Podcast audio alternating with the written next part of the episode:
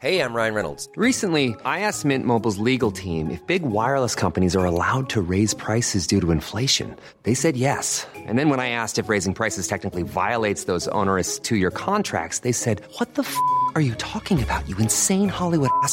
So to recap, we're cutting the price of Mint Unlimited from $30 a month to just $15 a month. Give it a try at mintmobile.com slash switch. $45 up front for three months plus taxes and fees. Promo rate for new customers for limited time. Unlimited more than 40 gigabytes per month. Slows. Full terms at mintmobile.com. Heraldo Media Group presenta la información y el entretenimiento que usted necesita para estar enterado, también en su descanso. Informativo El Heraldo Fin de Semana con Sofía García y Alejandro Sánchez por El Heraldo Radio. Con la H que sí suena y ahora también se escucha.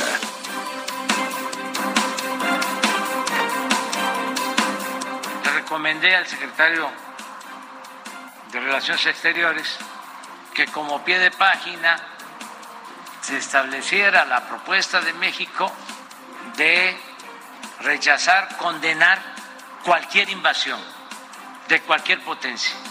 Esa es la postura en este caso de Rusia. Pero lo mismo si se trata de China o se trata de Estados Unidos. Buenas noches. Por indicaciones de la Cancillería Mexicana y la Embajada de México en Polonia, nos desplazamos a este punto fronterizo de Médica en la frontera con Ucrania para recibir y atender a los mexicanos que cruzan por esta región fronteriza, brindarles todo el apoyo y la asistencia consular que requieran.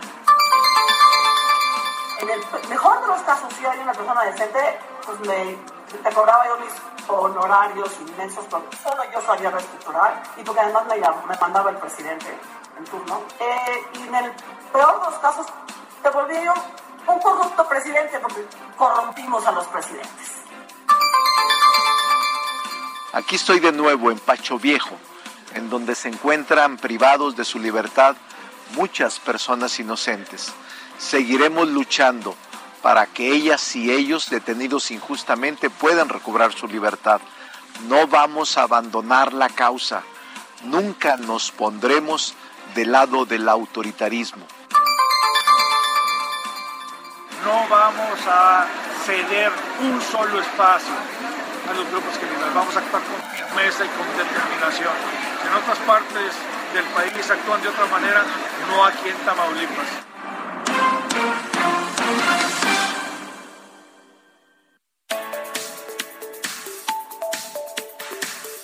Hola, ¿qué tal? Muy buenos días. Son las 7 de la mañana con dos minutos. Bienvenidos a los micrófonos de El Informativo Fin de Semana. Recuerde que estaremos aquí con usted todos juntos hasta las 10 de la mañana en todo el país, de punta a punta, a nivel nacional, ya lo saben, todas las frecuencias de El Heraldo Radio y también más allá de las fronteras. Quédese con nosotros porque vamos a platicar de todo lo que está pasando literal del otro lado del mundo, pero también vamos a platicarle todas las repercusiones que esta pues esta guerra que se está dando allá en Ucrania entre Rusia y Ucrania, pues eh, puede desatar acá en nuestro país. ¿Cuáles las consecuencias? Y también le vamos a platicar sobre esta cobertura especial que va a tener el Heraldo Media Group, porque en unos minutos más vamos a hablar con mi compañero y subdirector editorial,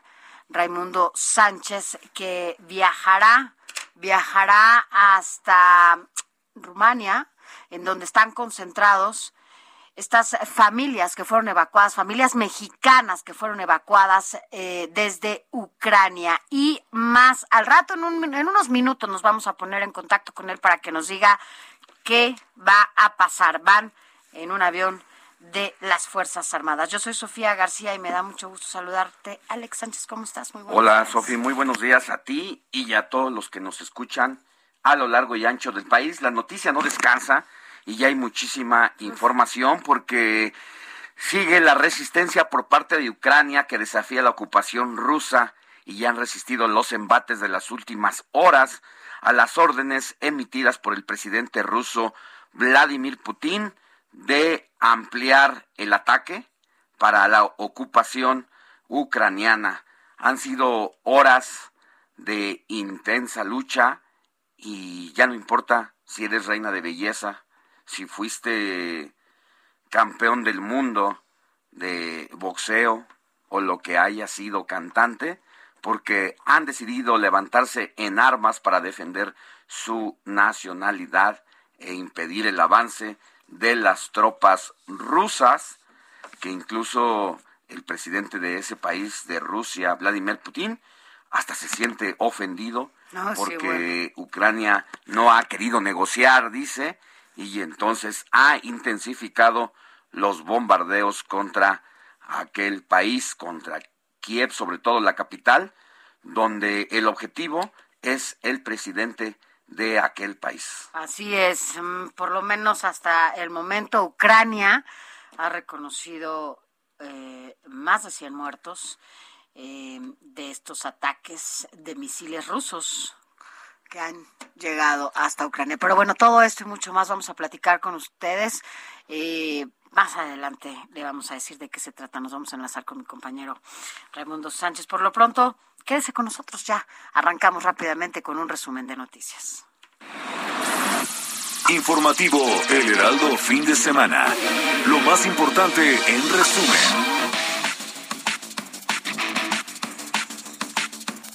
El secretario de Relaciones Exteriores, Marcelo Ebrard, anunció que a las 10 de la mañana de hoy, domingo, un avión de la Fuerza Aérea Mexicana despegará rumbo a Rumania para recoger a un nuevo grupo de mexicanos que salieron de Ucrania. En un vuelo en el que el Heraldo Media Group, como se lo adelantábamos, estará presente y del que les tendremos los detalles a lo largo de este espacio en una cobertura especial. En más información, el presidente Andrés Manuel López Obrador anunció que debido a la veda electoral por la consulta de revocación de mandato del próximo 10 de abril, no va a hablar y tampoco va a realizar actos públicos durante las giras de trabajo de fin de semana en los estados y reiteró que acabará su mandato en septiembre de 2024. Así lo dijo el presidente López Obrador. Bueno, voy a, terminar, si así lo decide el pueblo, voy a terminar en septiembre del 24, si así lo decide el pueblo, el creador, la naturaleza. Y voy a dejar de trabajar si tengo que terminar, aunque no les guste a los conservadores y a los difíciles. Más información, el coordinador de Morena en el Senado, Ricardo Monreal, acudió nuevamente al penal de Pacho Viejo en Veracruz, donde se encuentra el secretario técnico de la Junta de Coordinación Política, José Manuel del Río Virgen. Y confió, confió Ricardo Monreal que la Suprema Corte declarará inconstitucional el delito de ultrajes a la autoridad en la entidad. Escuchemos a Ricardo Monreal. Aquí estoy de nuevo en Pacho Viejo, en donde se encuentran privados de su libertad muchas personas inocentes. Seguiremos luchando para que ellas y ellos detenidos injustamente puedan recobrar su libertad. No vamos a abandonar la causa. Nunca nos pondremos del lado del autoritarismo. En más información, el gobernador de Michoacán, Alfredo Ramírez Bedoya, denunció que su antecesor, Silvano Aureoles, infló el costo del predio del cuartel regional de la policía michoacana por el que se pagaron 905 millones de pesos cuando su costo real es cercano a los 131 millones. Y a unas horas de la final de que finalice ya el Parlamento abierto sobre la iniciativa de la reforma eléctrica en la Cámara de Diputados, bueno, pues han participado hasta el momento 136 ponentes en 25 foros oficiales programados y también se espera que mañana lunes esté ahí pues los secretarios de Gobernación, Adán Augusto López Hernández y también el de Energía, Rocío Nale García. Tendría que estar también el director de la CFE, ¿no? Ahí en esta conclusión de reforma eléctrica, aunque bueno, pues ya mañana se darán por clausurados estos, estos trabajos. Veremos si sí se toman en cuenta o de plano solamente fue una de las estrategias del gobierno otra vez para tomarnos el pelo.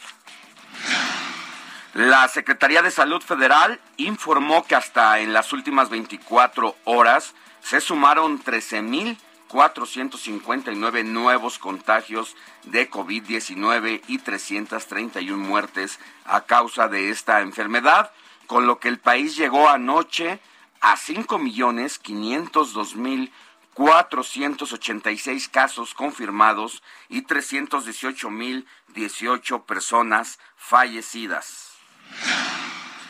Y al encabezar la instalación del Gabinete de Agua y Saneamiento en la alcaldía Coajimalpa, la jefa de gobierno de la Ciudad de México, Claudia Sheinbaum, acordó un aumento del caudal en la zona de Contadero, Acopilco, y resolver sobre todo el abastecimiento de agua potable en el área de San Mateo Tlaltenango.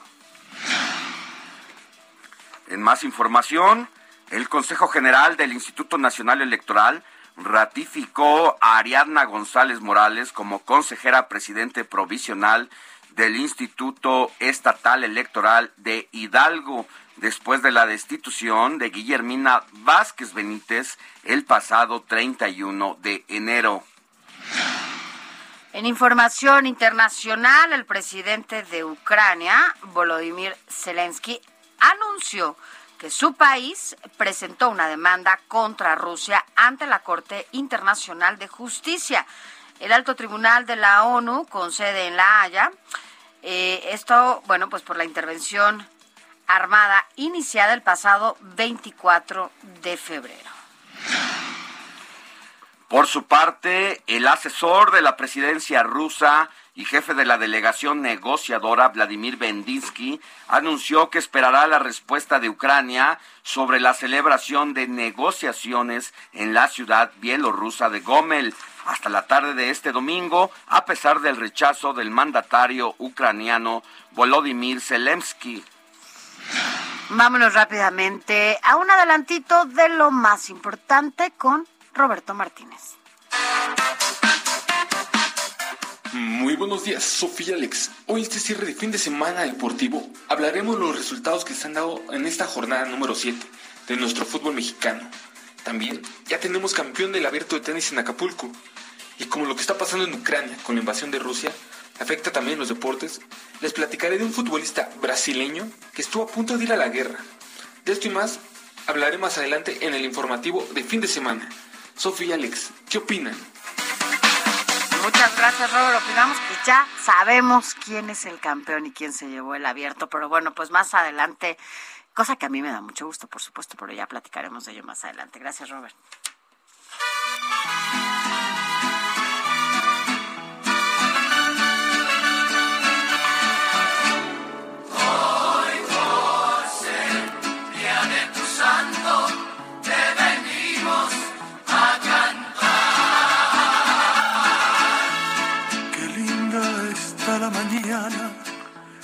Querida Moni Reyes, muy buenos días.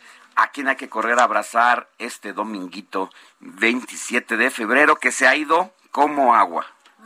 Muy buenos días, Alex, Sofi, amigos. Desde la redacción del Heraldo Radio les voy a decir a quién debemos ir a felicitar hoy, abrazar, como tú dices, Alex. Pues a quien lleve por nombre Gabriel.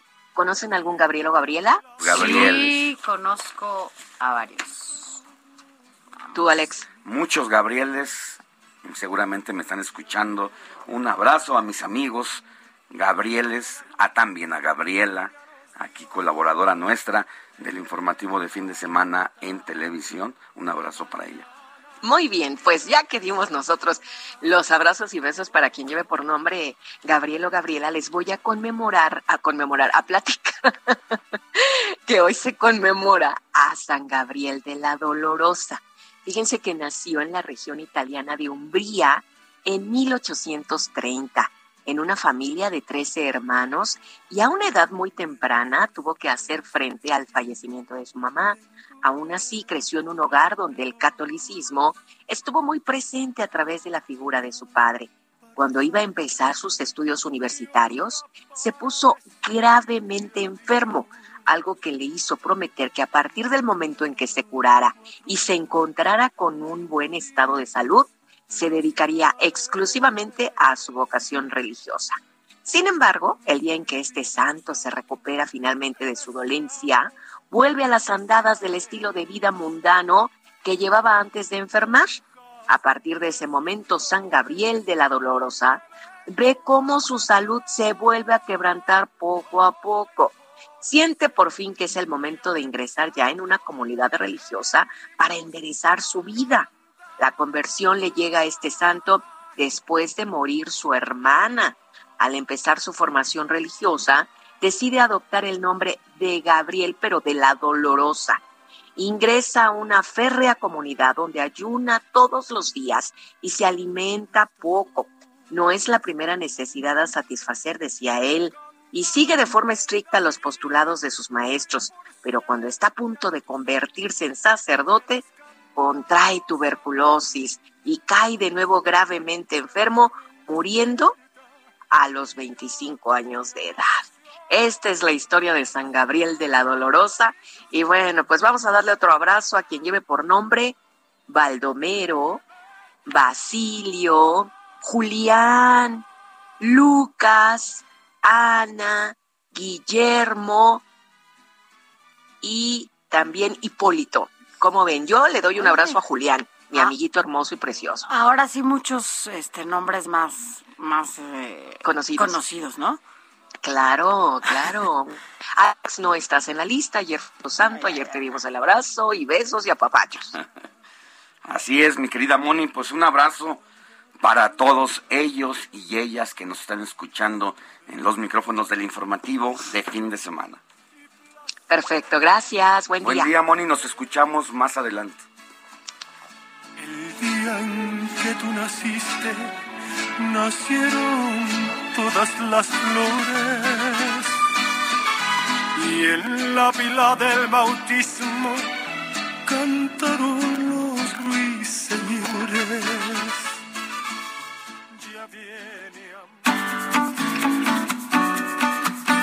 Escríbanos o mándenos un mensaje de voz al WhatsApp del informativo fin de semana 5591 63 51 19.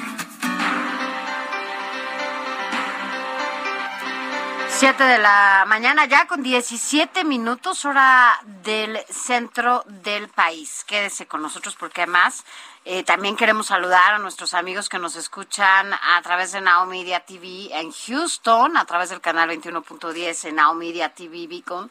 Eh, bueno, en diferentes lugares de eh, Estados Unidos, también en Atlanta, en el canal 22.10 10 en Now Media Radio Chicago en el 102.9 de FM, Now Media Radio en San Antonio en el 1520 de AM a través de Now Media. También estamos en McAllen, en Bronzeville, en diferentes eh, lugares de pues del vecino país, allá en toda la frontera sur también estamos allá y los saludamos. Gracias de verdad por estar con nosotros, por acompañarnos, porque además, bueno, pues hay muchísimos paisanos por allá que desde temprano incluso nos escriben desde Tennessee, también nos han escrito. eh, y bueno, pues gracias a, a- ustedes por los mensajes. Quédese con nosotros porque, mira, además de, claro, que vamos a platicar de este tema que sin duda es lo que tiene además de que ya estábamos de cabeza, ¿verdad?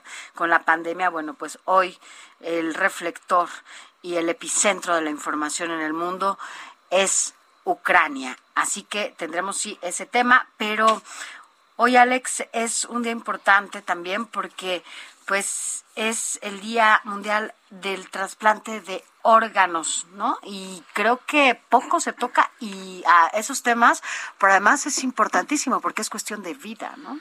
Fíjate que actualmente en nuestro país hay cerca de 17 mil personas esperando un trasplante, que es un procedimiento médico que consiste en trasladar órganos, tejidos o células de una persona que es el donador o la donadora a otra que es receptor o receptora y de esta forma pues logran mejorar la vida del paciente, incluso darle una nueva esperanza para seguir viviendo. La principal causa de que una persona necesite un trasplante es el que padezca una enfermedad crónica degenerativa, lo que deviene en que uno o varios tejidos u órganos comienzan a fallar y se presenten complicaciones. A partir del 2006, la Organización Mundial de la Salud, la OMS, instauró la, instauró la conmemoración con el fin de crear conciencia sobre la necesidad que tienen millones de personas que padecen enfermedades crónicas o terminales de tener un trasplante para continuar viviendo, Sofía. Híjole, es que ahora que dices eso, bueno, me ha tocado eh, conocer a amigos también que han estado esperando por años, por años, eh, un riñón. Eh, también, bueno, pues sí, los riñones yo creo que deben ser de los órganos, más que demandados. se Fíjate ¿no? que los órganos trasplantables son corazón, hígado, intestino, páncreas, pulmón y riñón. Los tejidos son córneas, hueso, pelo, piel, sangre y válvulas cardíacas y las células incluyen a la médula ósea. Yo tengo una de mis mejores amigas que fue trasplantada por un hígado y que para fortuna nuestra, pues ahí sigue. La verdad es que fue difícil al principio. Porque Es que lo que se adapta también a tu el órgano cuerpo, no ¿no? se adaptaba, necesitaba un medicamento que solamente se encontraba en los Estados Unidos en ese momento y que para fortuna de todos se pudo conseguir y es que ella pudo irse adaptando poco a poco. Ella sabe quién es, le mando un abrazo enorme. Es también una le guerrera, mando tú también la conoces. No, es una Y ahí está dándonos lata gracias, No, a la no, vida no. y gracias a, a quien decidió que podía ser trasplantable, porque de eso vamos a hablar. ¿Qué tantos siguen siendo los mitos del trasplante? Trasplante. No, y, y qué tanto tenemos esta cultura, ¿no? Esta cultura de, tú por ejemplo, tú ya firmaste algo o le has dicho a tus familiares que si fallecieras por alguna circunstancia y alguno de tus órganos sirve a alguien más, eh, los que los donen, ¿tú? Es que de eso vamos a hablar porque está todavía confusa la ley. Si tengo que firmar una, car- una cartita o una tarjetita que traiga en mi cartera, en mis pertenencias, o que simple y sencillamente mi nombre esté dado de alta, registrado ese- como donador, o si en el momento de que tú lamentablemente falleces, en automático eres, eres donador de los órganos.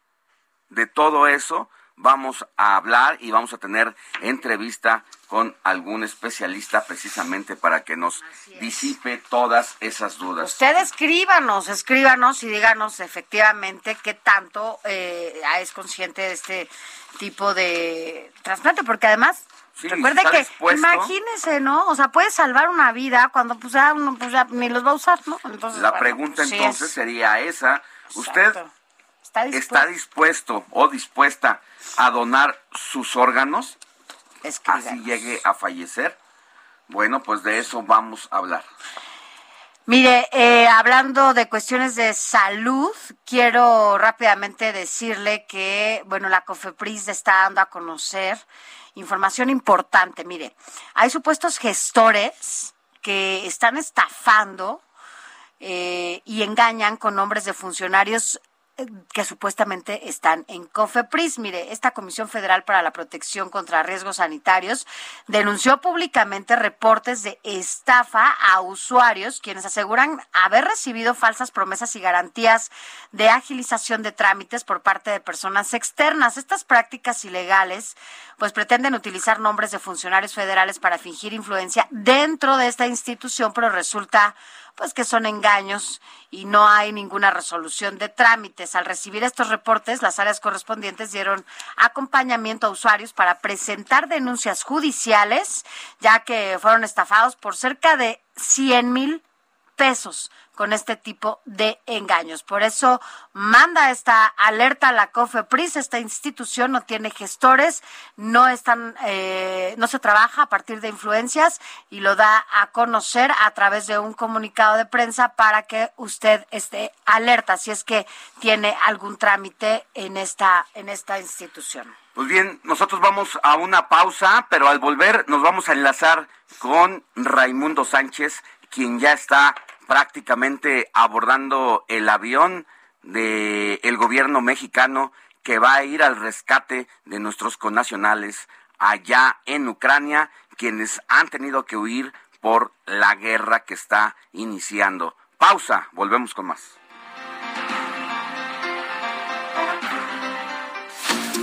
La noticia no descansa. Usted necesita estar bien informado también el fin de semana. Esto es Informativo El Heraldo Fin de Semana. Informativo Heraldo Fin de Semana. Regresamos. México es un país multicultural, de impresionantes paisajes y tradiciones milenarias, de cálida gente e incalculable biodiversidad. En cada uno de los 32 estados que conforman la República Mexicana es común descubrir algo nuevo, quizá un dato histórico o un nuevo sabor. Por tanto, y de acuerdo al sitio web oficial de la Secretaría de Turismo, un pueblo mágico es un sitio con símbolos y leyendas, poblados con historia, que en muchos casos han sido escenarios de hechos trascendentes para el país. Esta iniciativa se ha impulsado con la intención de redescubrir México desde otra perspectiva, una alternativa fresca e innovadora para el turismo nacional y también extranjero, que se aventura a descubrir todos los paradisíacos rincones de la República. Los pueblos mágicos son la mejor opción para viajar si no se cuenta con el tiempo o recursos económicos suficientes, pues la ubicación geográfica de muchos de ellos no implican traslados largos ni caros, así como también está la opción de visitarlos en un solo día para salir de la cotidianidad de la vida y evitar pagar algún costo excesivo de hospedaje.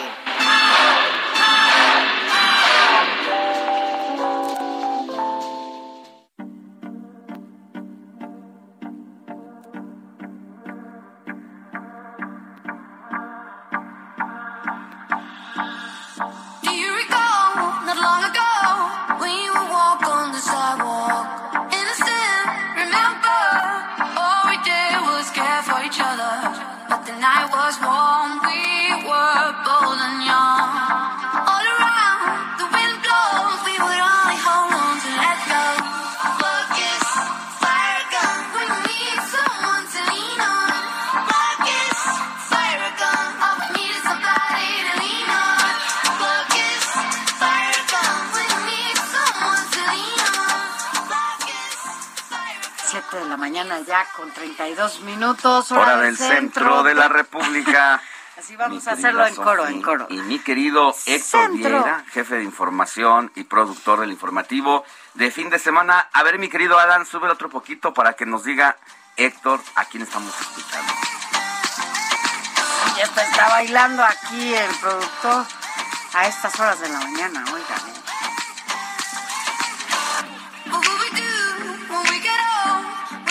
Dan ganas de echarse ¿Por qué otro ponen café a bailar juntitos? temprano. A ver, mi querido Así Héctor, es, mi querida Sofía, Alex, amigos del auditorio, muy buenos días. Buenos pues sí, empezamos movidito este domingo, pues muy atípico en materia de información, pues con todo lo que hemos vivido en los últimos días eh, en- a nivel Ay, nacional, a pero nivel la música internacional. siempre te sacude Siempre, cosas. exactamente, siempre es un, un, un relajante, un aliciente, a veces parece que no, pero escuchar música, y bien lo dicen especialistas, escuchar música, así como leer, son de las mejores terapias para desestresarnos, para minorar Claro, ciertos sentimientos como eh, depresión, como estrés, entonces siempre la música nos ha acompañado y pues qué mejor manera de hacerlo este domingo, Sofía Alex, pues algo movidito, esto algo pues que ya tiene unos añitos, pero que todavía se escucha bastante fresco.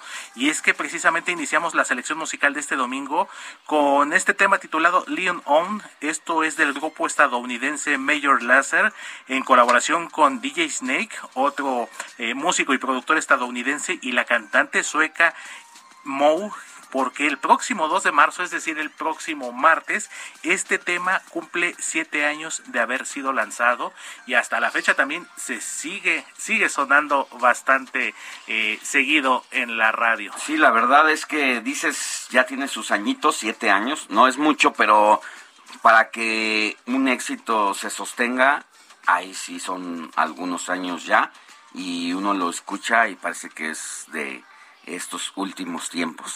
Y sobre todo, Alex, porque eh, los artistas actualmente hay una eh, generación eh, ahí de artistas que si bien es cierto ya han, tienen algunos añitos de trayectoria, han evolucionado y han podido mantener precisamente pues sus éxitos prácticamente desde sus inicios hasta la fecha pues han mantenido, los han mantenido vigentes y sobre todo esta versatilidad de estos ritmos que no, no pasan de moda y a pesar de que como en este caso con Leon On ya va a cumplir siete años, todavía se escucha pues como un tema reciente. Exactamente, eh, mi querido Héctor, como dices tú, exactamente, pues ahí está uno de los pues duetos y fusiones, colaboraciones. y fusiones interesantes de los últimos años que han sido un éxito no solamente en México, sino a nivel internacional. Así es, mi querido Alex, y como normalmente pasa, la música cuando es procedente de Europa, pues llega un poquito después a Estados Unidos y luego a México, Latinoamérica, pero sin lugar a dudas es de los temas que nos ponen de buenas para seguir con el informativo este domingo. Muy bien, mi querido Héctor, pues nos escuchamos más adelante para que nos digas cuál es la selección musical de este domingo 27 de febrero. Claro que sí, mi querido Alex Sofi. Abrazo a todos, aquí seguimos.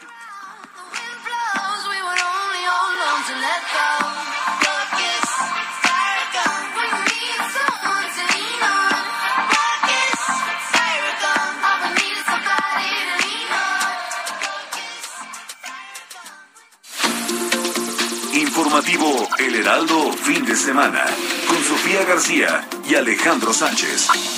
Síganos.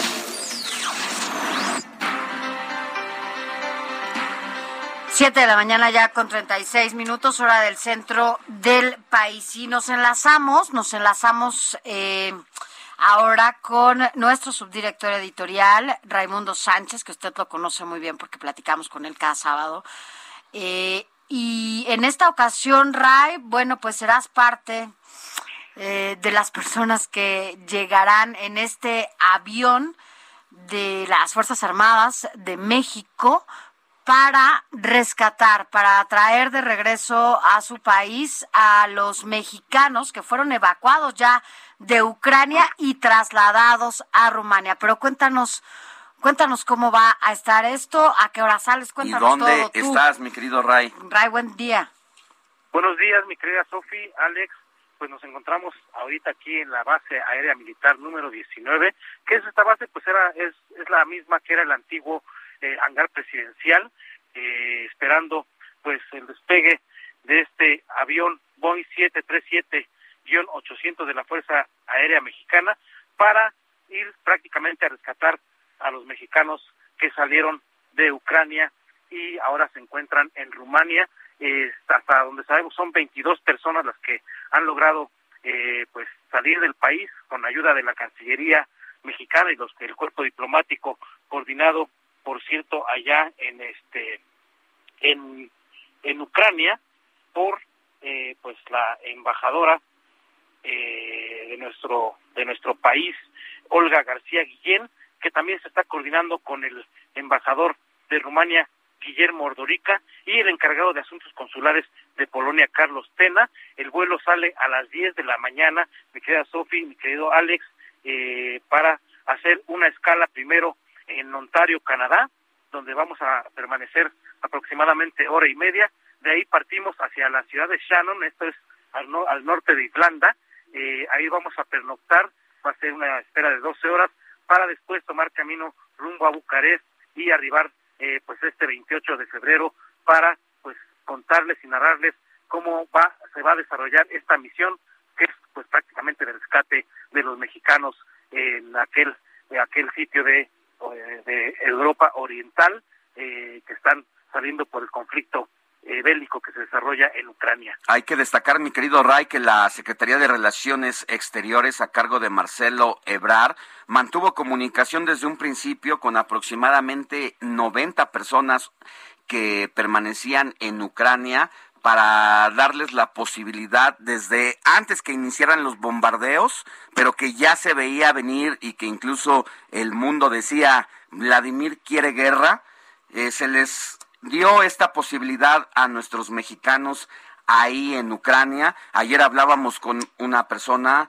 de apellido Torreblanca que estaba atorada porque y de Tlaxcala que decía, la verdad es que a mí sí me ofrecieron salir, sin embargo, decidí quedarme por el trabajo y ayer estaba atrapado porque ya los vuelos, las carreteras y todo había sido los vuelos por un lado suspendidas, las carreteras habían sido ya tomadas por las fuerzas rusas y ahora pues que tú vas a Rumania es para ir por lo menos por lo menos por estas veintitantas personas que fueron evacuadas inicialmente en Ucrania y que es momento por las circunstancias que ya todos conocemos que se vengan a nuestro país y que se vengan con sus familias. Así es, y hay que destacar la gran labor que ha desarrollado el cuerpo diplomático mexicano. Eh, la verdad no no tengo eh, recuerdos de alguna operación de esta naturaleza en el pasado reciente. Eh, creo que es una una muy buena eh, pues iniciativa que tuvo el gobierno mexicano que coordinó por cierto como bien dices el canciller Marcelo Ebrard y todos se pusieron las pilas y ahorita pues estamos esperando a despegar para ir a rescatar a estos mexicanos que están ahorita en Rumania. Ray, nada más, entonces con esto que nos cuentas en este trayecto que van a tener, en donde, bueno, quedarán, eh, dormirán en Bucarest. Vamos a dormir un, eh, un par de días en Bucarest y el regreso está programado para el miércoles. Esperamos estar aquí el jueves eh, en el transcurso del día y pues ya les estaremos contando eh, pues las historias día a día a través de las diversas plataformas de Heraldo Media Group de cómo se desarrolla pues esta este rescate de los mexicanos. Qué envidia, mi querido Ray. Eh, desde el punto de vista reporteril, obviamente lo estoy diciendo desde ese ese ángulo de ir y ser testigo precisamente de un hecho, pues sí con precedente, porque recuerdo que a mí también me tocó en algún momento ir a Haití cuando estaban las fuerzas rebeldes eh, tomando y el gobierno y la ciudad allá justo en una operación como esa y la verdad es que siempre es pues para un periodista tener esos testimonios de primera mano que gracias sabemos que vas a estar haciendo un gran, un gran trabajo, como el que también ha hecho la embajadora de México en Ucrania, Olga García Guillén, quien ha reportado que seguía trabajando desde, desde su casa, a pesar de que muy cerca de la embajada se habían escuchado detonaciones y algunos eh, inmuebles estaban incendiados por los bombardeos de las fuerzas rusas. Sin embargo, la embajadora Olga García Guillén no ha bajado la guardia para seguir atendiendo a los mexicanos allá en aquel país. Así es, ella se mantiene en Kiev, ciudad que ahorita es el punto neurálgico pues de la batalla por la invasión de Rusia a Ucrania, ella se mantiene en la ciudad de Kiev, eh, pues como dices, este, resistiendo y coordinando eh, pues el rescate de la mayor cantidad de mexicanos posibles. Pues mira, nosotros todavía, si te parece, vamos a tener otro enlace contigo justo antes de que de que partas a, esto, ¿no? A este rescate, porque además quiero, bueno, cuando llegues, cuando los mexicanos ya por fin se puedan subir a, a, este avión en el que tú vas a llegar y regresar a México en medio de este bombardeo, bueno, no, no, como dice Alex, la verdad es que qué envidia y qué, qué bueno que pueda ser testigo, ¿no? De todas estas voces y de todas estas historias que seguro vas a compartir con nosotros a través de las páginas y de todas las plataformas del Heraldo de México. Y antes de que te vayas, vamos a volver a enlazarnos contigo para, para que nos cuentes de nuevo, bueno, pues cuál la, la, la logística, ¿no? Porque, bueno, te vas en un avión de las fuerzas eh, armadas. No te vas en un avión comercial ni tampoco te vas en un avión eh, que, que, sea como el común, ¿no? De, de todos para el rescate de, de, estas personas, de estos mexicanos y mexicanas que están ya en Rumania. Pero bueno, mi Ray, un abrazo, un abrazo y mucho éxito y te vamos a estar leyendo más que antes. Así es, y hablamos en un rato. Eh, no me despido porque al rato volvemos a hablar para darles detalles de cómo va pues esta operación para ir por nuestros conacionales. Seguramente cuando ya estés abordando el Boeing 737-800 800 de la Fuerza Aérea Mexicana para traer de vuelta a casa a nuestros conacionales que tuvieron que evacuar Ucrania para refugiarse momentáneamente en Rumania y volver a su patria, cada uno con su experiencia y su vida a cuestas y que de eso vamos a conocer detalle a detalle durante este tiempo que vengas en el rescate y en el traslado, mi querido Ray. Abrazo grande. Gracias. Abrazo a ti y a todo el auditorio. Gracias y abrazo y cuídate mucho, cuídate mucho, Ray, por favor. Bueno, pues ya lo escuchó, vamos a tener aquí todos los detalles, todos los detalles. Esta va a ser una cobertura especial del Heraldo Media Group.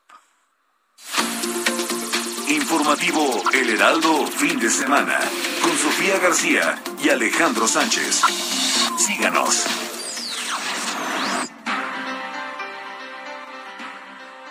Ya son las 7 de la mañana con 45 minutos fuera del centro de la República. Vámonos con Paris Salazar, quien ha seguido las actividades del presidente de la República, Andrés Manuel López Obrador, quien precisamente aseguró que todos los mexicanos que permanecen en Ucrania van a ser evacuados, algunos ya están fuera, otros siguen ahí atrapados, como le decíamos hace un momento, y sin embargo no se va a bajar la guardia para tratar de ponerlos a salvo. Es Paris Salazar. Buenos días, Sofía Alejandro. En Nayarit, el presidente Andrés Manuel López Obrador aseguró que ningún mexicano se va a quedar en la zona de conflicto de Ucrania por la invasión de Rusia. No hay no se va a quedar ningún mexicano en la zona de conflicto.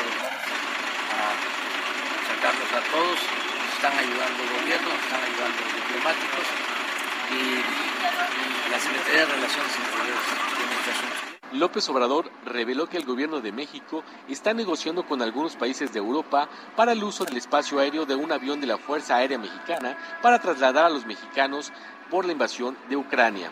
López Obrador dijo que la Secretaría de la Defensa Nacional ya prepara la operación para repatriar a los mexicanos que están desplazados en Ucrania por esta invasión. Ya, este, haciendo todos los eh, trámites eh, y los permisos para utilizar espacios aéreos en distintos países. Y ya está. Eh, la Fuerza Aérea Mexicana eh, preparando la operación. La Embajada de México en Ucrania evacuó a 32 mexicanos a Rumania y ya prepara la logística para trasladar a otros 50 mexicanos que se encuentran en la capital Kiev. López Obrador precisó que no será necesario enviar el avión presidencial a Ucrania, que se utilizará otra aeronave de la Fuerza Aérea Mexicana. Esta es la información. Gracias, Paris. Y mire, a propósito de todo lo que está pasando allá en Ucrania, también lo quiero invitar a que eh, entre a la página del heraldo de México.com.mx porque hay varias historias que se están evidentemente generando alrededor de, pues, de la guerra que se está dando en Ucrania. Eh, varias historias como padres eh, que entregan a sus hijos, a personas incluso desconocidas, para salvarlos de la guerra. Eh, hay una diputada ucraniana que, bueno, pues ya se muestra con armas y asegura que está dispuesta a luchar. Una periodista también que se entera, está en vivo ella en un noticiero y se entera de que su casa fue destruida por los rusos. Pero también quien ha generado mucha polémica en las redes sociales es Miss Ucrania. Eh, ella eh, decidió cambiar la corona por una metralleta para pelear por su país ante esta, bueno, pues invasión de Rusia en territorio ucraniano. El ejército de este país, bueno, se ha enriquecido con ciudadanos que de manera voluntaria se han sumado a la defensa de su patria, aunque también algunas celebridades pues han decidido hacer lo propio como Anastasia Lena, quien fue la ganadora de Miss Ucrania en el 2015 y bueno, pues también participante de Miss Universo. A través de su cuenta oficial de Instagram, Anastasia Lena anunció que pues dejaba la corona para apoyar a gente y a unirse al ejército ucraniano y compartió dos fotografías con su uniforme eh, militar puesto y portando un rifle AK-47, además de escribir el mensaje en sus redes sociales que dice, el uso adecuado de los medios de camuflaje reduce el rango de detección del enemigo en al menos un tercio. Anastasia Elena salió pues se dio a conocer en el 2015, justo cuando se convirtió en la ganadora de Miss Ucrania. Así que bueno, pues así las cosas, muchas historias, muchas imágenes sobre todo que por supuesto nos sacuden, ¿no? Nos sacuden, imagínense a los a los papás dejando a sus hijos, ¿no? Despidiéndose porque pareciera que saben evidentemente que van hacia el camino de la muerte. La verdad es que es una dramática situación la que se vive en Ucrania por la invasión ordenada por el presidente ruso Vladimir Putin y que ha desencadenado esta ley marcial declarada por el presidente ucraniano Volodymyr Zelensky y a pesar de que inicialmente es para varones de 18 a 60 años el reclutamiento para el servicio militar, pues hoy hay mujeres también que se suman a este llamado. Ya decías tú el caso de una diputada que ha decidido tomar las armas, el caso de una periodista y ahora esta ex reina de belleza, Anastasia Lena, quien la verdad se muestra en las redes sociales y no da uno crédito de lo que está viendo porque parece parte de una película de ficción. Sin embargo, es una realidad, pero así como ella, hay otros personajes de los que le vamos a ir hablando en el transcurso del informativo de fin de semana, porque también está el caso de Vladimir Klitschko, de campeón del mundo de boxeo a soldado del ejército ucraniano que había decidido colgar los guantes en el año 2017 y que ahora ha cogido las armas para defender a su país y se enlistó ya hace una semana tras la promesa realizada de su hermano Vitaly, alcalde de Kiev, quien también hace exactamente pues es que sí, ¿no? Están defendiendo su país y la gente en su mayoría ha decidido pues ya aportar armas para defender sí o sí a Ucrania. Así que bueno, pero también hay muchas historias del otro lado, ¿no? Porque además también te, están los que están a favor, los que eh, hay como muchas eh, comentarios, ¿no? Y versiones sobre todo encontradas en torno a esto. Vamos a platicar de ello en el transcurso de este programa, así que ya lo saben, no se vaya, son las 7 de la mañana ya con 52 minutos. Informativo El Heraldo, fin de semana, con Sofía García y Alejandro Sánchez. Síganos.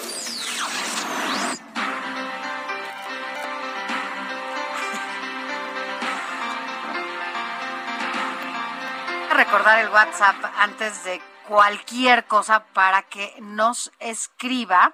Es el 55 91 63 51 19. 55 91 63 51 19. Y sobre todo que nos comenten si están dispuestos a donar sus órganos en caso de cualquier eventualidad. Yo sí lo haría, definitivamente. es más, aquí al aire lo digo, si hay que firmar una carta nueva, la firmamos, pero de eso vamos a hablar para saber si en cualquier eventualidad, cualquier circunstancia, de manera automática se pueden sustraer los órganos de una persona fallecida o si necesitamos firmar algún documento, darnos de alta, eso lo vamos a saber más adelante. En otra información, antes de irnos a la pausa, es la segunda, la tercera de esta emisión del informativo de fin de semana. Resulta que la red 5G de la telefonía celular en nuestro país pues va a empezar a funcionar y si no es que ya funciona en alguno de los casos, pero el lunes, o sea, mañana, ya se pone en marcha. ¿Cómo funciona?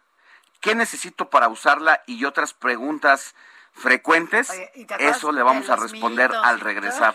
Lo que había en torno a las vacunas, digo, ahora ya nos da risa, pero de verdad había gente que se creía este tema de las vacunas cuando empezaron las vacunas anti, bueno, para el, movimiento antivacunas. Ajá, para COVID-19 y bueno, todo este movimiento antivacunas decía que con estas vacunas nos iban a poner un chip y que el 5G y que tantas es que cosas. justo cuando vino la pandemia se hablaba que la 5G iba a llegar justo en estas en estas fechas Pues y se decía bueno faltan dos años pero curiosamente llega la pandemia ¿Y sí te el chip? llega la, pues, este la movimiento y bueno la verdad es que puro cuento puro rollo pero ya le decimos todos los detalles al volver de esta pausa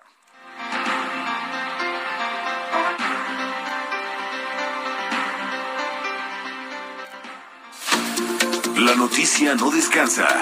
Usted necesita estar bien informado también el fin de semana. Esto es Informativo El Heraldo Fin de Semana. Noticias a la hora. Heraldo Radio le informa. 8 de la mañana en punto, el titular de la Secretaría de Relaciones Exteriores, Marcelo Ebrard, informó a través de su cuenta de Twitter que hoy domingo a las 10 de la mañana saldrá un avión de la Fuerza Aérea Mexicana que los repatriará. Señaló además que de ser necesario habrá otros vuelos en los próximos días. El presidente del partido Morena a nivel nacional, Mario Delgado Carrillo, de visita en Campeche para encabezar la toma de protesta de defensores de la 4T en todo el estado, comentó que Laida Sansores es una gran líder moral. Este sábado 26 de febrero asesinaron al cineasta Samuel Ríos Ibáñez en un intento de asalto en la colonia del Valle, en la Ciudad de México. De acuerdo con los reportes, dos sujetos se le acercaron cuando circulaban sobre la avenida Gabriel Mancera y en un intento de huir le dispararon. El Instituto Mexicano del Seguro Social anunció que siguiendo estrictamente las medidas sanitarias correspondientes, se encargará de fortalecer actividades culturales a través de sus 38 teatros, 12 metropolitanos, 26 recintos en 21 estados del país, esto con el fin de continuar con las puestas de escena de la danza, conciertos y proyección de películas en teatros cubiertos, al aire libre u otros espacios del instituto. El alcalde de Iztacalco, Armando Quintero, entregó las obras de remodelación del Skate Park Pantitlán, los cuales se lograron gracias al trabajo conjunto entre colectivo Tomate Vans Comex y la administración de la demarcación, cuyo objetivo es la recuperación de espacios de la demarcación para los jóvenes. La Ciudad de México y el municipio de La Paz en Baja California Sur acordaron un hermanamiento para compartir ideas, experiencias en materia de residuos sólidos, movilidad, seguridad, turismo, entre otros ámbitos. Para este domingo, el sistema frontal número 31, que se mantendrá con características de estacionario sobre el noreste y oriente de la República Mexicana, ocasionará lluvias en Chiapas, Oaxaca, Tabasco, Veracruz, así como en Coahuila, Nuevo León, San Luis Potosí y Tamaulipas. En el orbe, la presidenta de la Comisión Europea, Ursula von der Leyen, anunció nuevas sanciones contra Rusia, entre ellas que algunos bancos serán expulsados del SWIFT. Los pasaportes dorados serán limitados y habrá restricciones al Banco Central de Rusia. En tanto, el presidente ucraniano Volodymyr Zelensky presentó una demanda contra Rusia ante la Corte Internacional de Justicia por genocidio y acusó a las tropas rusas de atacar centrales eléctricas, hospitales, jardines de infancia y edificios residenciales. Por su parte, el gobierno alemán se prepara para bloquear su espacio aéreo a los rusos. Mientras tanto, Lufthansa ya no vuela hacia o sobre Rusia.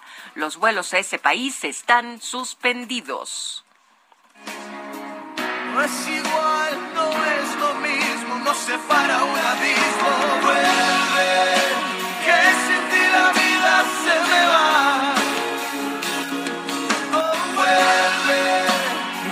Martin regresa a México como parte de su movimiento Tour, del que reagenda fechas para este 2022 en la Ciudad de México, en Guadalajara, Monterrey, Querétaro y Veracruz.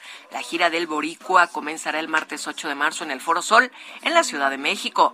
El 10 de marzo en la Arena Monterrey y para el 12 de marzo pisará la ciudad de Guadalajara, donde la Arena BFG será sede de su show.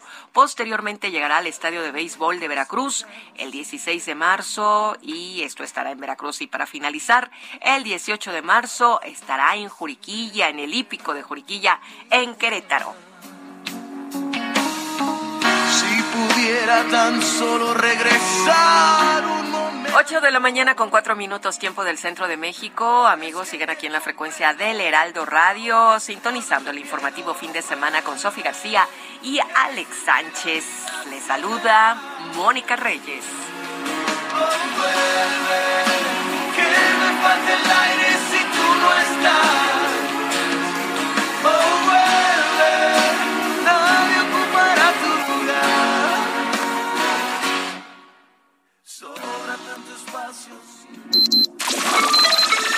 Esto fue Noticias a la Hora.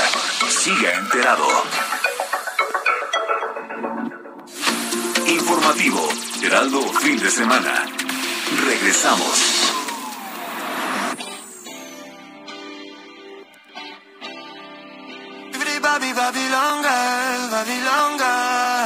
Oh, la la la la la la.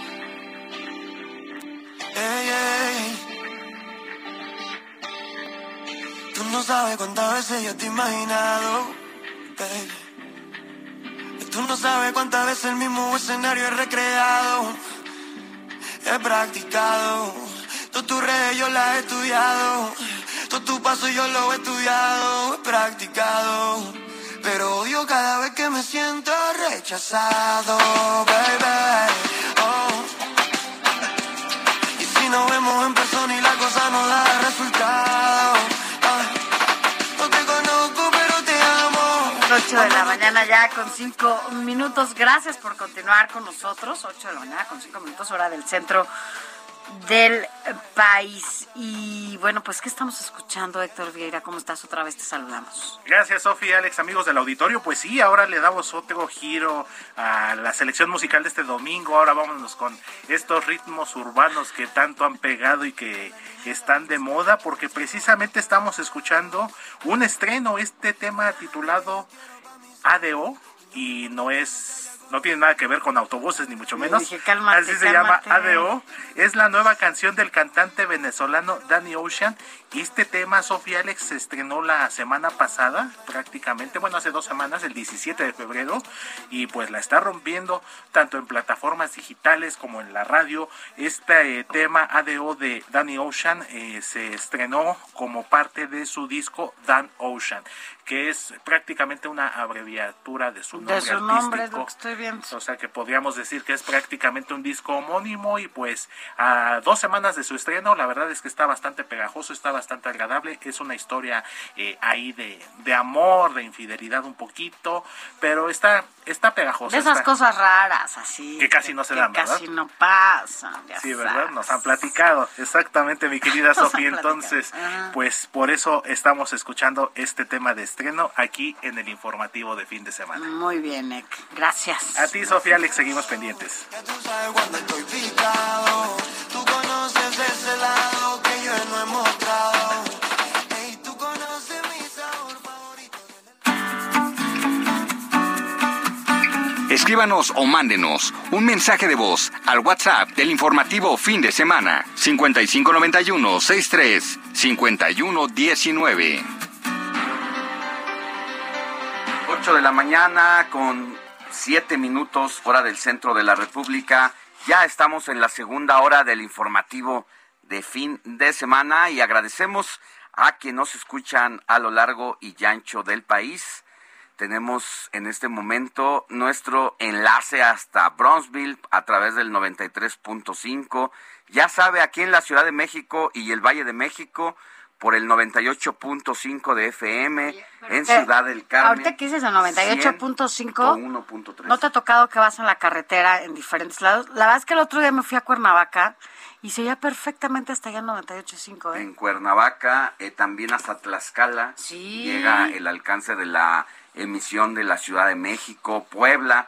La verdad es que es muy potente la señal y sí alcanzamos a cubrir parte del valle y más allá, pero quienes nos escuchan, por ejemplo, en Veracruz, eh, allá en Coatzacoalcos, lo pueden hacer a través del 99.3, en Colima por el 104.5, Culiacán 104.9 de FM, en Guadalajara 100.3 de FM, La Laguna por el 104.3 de FM, también en McAllen nos escuchan En McAllen nos escuchan a través del 91.7 de HD 4 FM en Monterrey, 99.7 FM, un saludo hasta allá, hasta Monterrey, en Morelia. La verdad es que tengo que decir que Morelia es uno de mis lugares favoritos.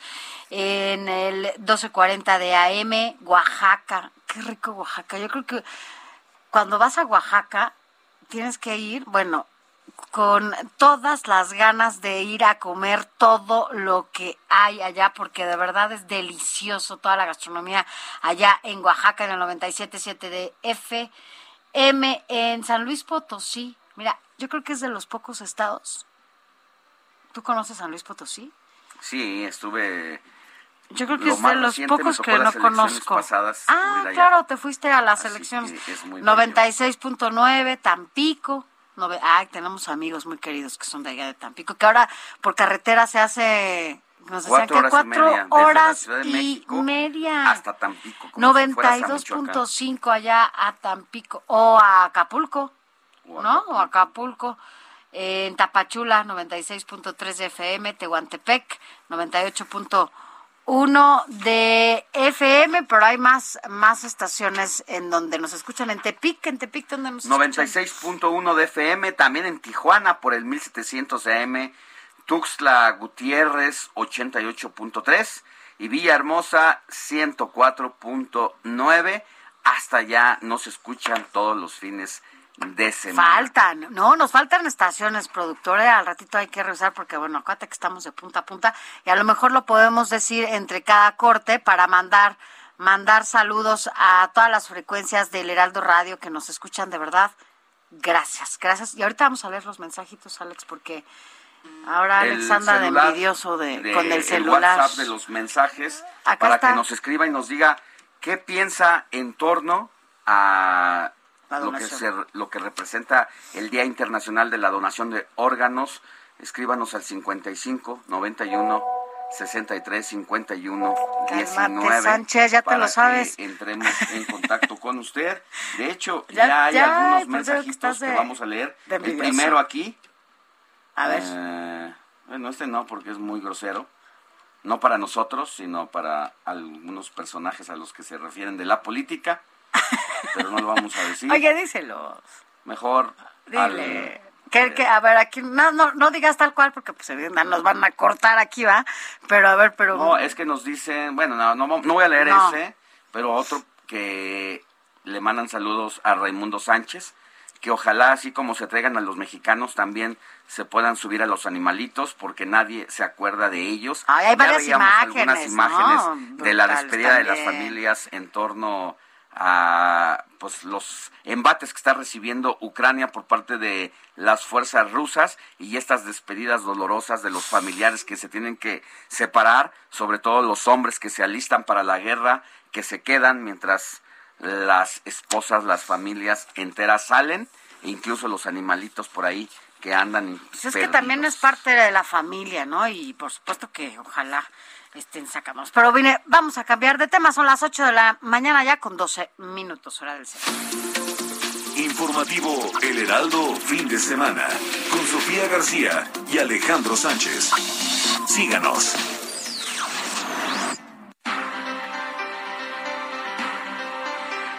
Oye, Alex, yo no sé si tú sepas, pero estamos literal, literal en la cuenta regresiva, digo, sí, en la cuenta regresiva, a unos minutos, a unas horas, pues de que ya México esté conectado a esta, eh, pues famosa y también muy mencionada, sobre todo últimamente, eh, red 5G, ¿no? Que, que bueno, pues esto ha hecho que mucha gente diga muchas ocurrencias, por cierto, y hay muchos mitos en torno al 5G. Pero pues como nosotros no somos los especialistas que nos va a decir de qué se trata todo esto, justamente, es Alejandro González Campos, quien es periodista digital, analista y columnista especializado en telecomunicaciones y tecnología.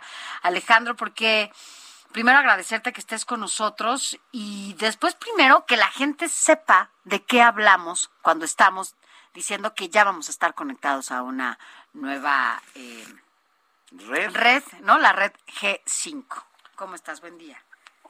Hola, hola Sofi, Alex, Tocayo, ¿cómo estás? Muy buenos días, muchas gracias antes que todo por invitarme a su programa y, y pues sí, como bien dice Sofi, a propósito de todas estas ciudades que mencionabas, eh, saludos a los escuchas, a, a, a, los a quienes escuchan su programa, pues sí, efectivamente en México se estrenará el día de mañana la primera red 5G comercial en el país.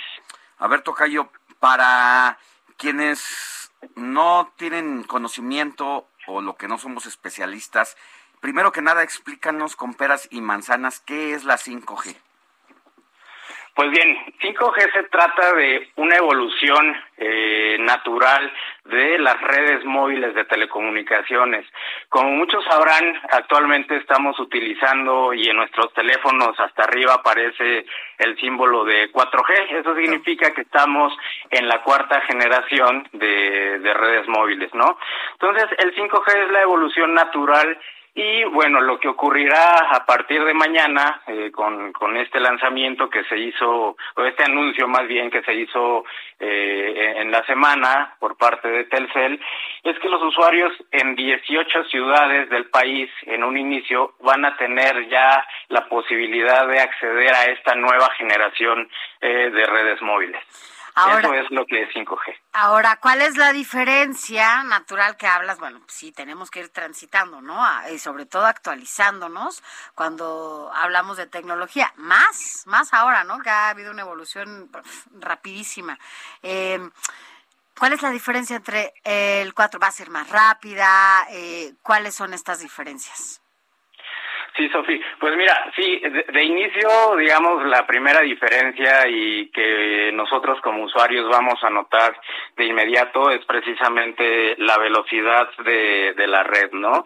Este, permítanme platicarles. Actualmente, si nosotros bajamos alguna aplicación de estas que miden la velocidad de, de, del Internet, digámoslo así, que es la velocidad de la red que tenemos en nuestros teléfonos o nuestras computadoras. Eh, específicamente si medimos la de 4G en cualquiera que sea de las redes que estés, ¿no? En cualquier operador, eh, nos va a dar un promedio alrededor de los 27, los 35 megabits por segundo. Esta es la forma en que se miden las velocidades de las velocidades de las redes. En cambio, con 5G, eh, el, el, día de la, la presentación de, que hizo Telcel, tuve la oportunidad de estar ahí presente y de hacer este ejercicio de medición y lo que nos arrojó fue una velocidad de 1887 megabits por segundo. Entonces, imagínense que vamos a tener una velocidad que va entre el promedio de los 27, 30 megabits a 1887. La promesa de esta tecnología es una, eh, velocidades, alcanzar velocidades hasta 100 veces más, ¿no? Wow. Ese es, digamos, este, el, el primer beneficio que veremos de inmediato, pero las redes 5G van más allá, Sofía, Alex las redes 5G, pues van a cambiar eh, incluso eh, temas económicos, ¿no? En México y en todos los países. Eh, ¿Y, por qué va a, va a suceder esto? Pues porque se trata de redes, eh, digamos que van a, no sé si han escuchado, seguramente sí, por ahí el, el término de, de Internet de las cosas. Esto significa que todos los objetos, prácticamente cualquier cosa que utilicemos y que nos imaginemos, van a estar conectados a las redes eh, de Internet y en específico el 5G lo va a potenciar, ¿no? Entonces, eh, vamos a, a, comenzar a ver mientras eh, más se desarrollen, mientras más se desplieguen estas redes, distintos tipos de servicios y bueno, si quieren ahorita se los platico, les, les cuento algunos ejemplos. Sí, danos esos ejemplos porque además también es importante para quienes nos escuchan, Alex, que eh, por ejemplo, todos los equipos, todos, todos, todos van a tener acceso a esta red, o sea, cualquiera o hay eh, ciertas generaciones que ya no van a poder tener esta red o cómo es.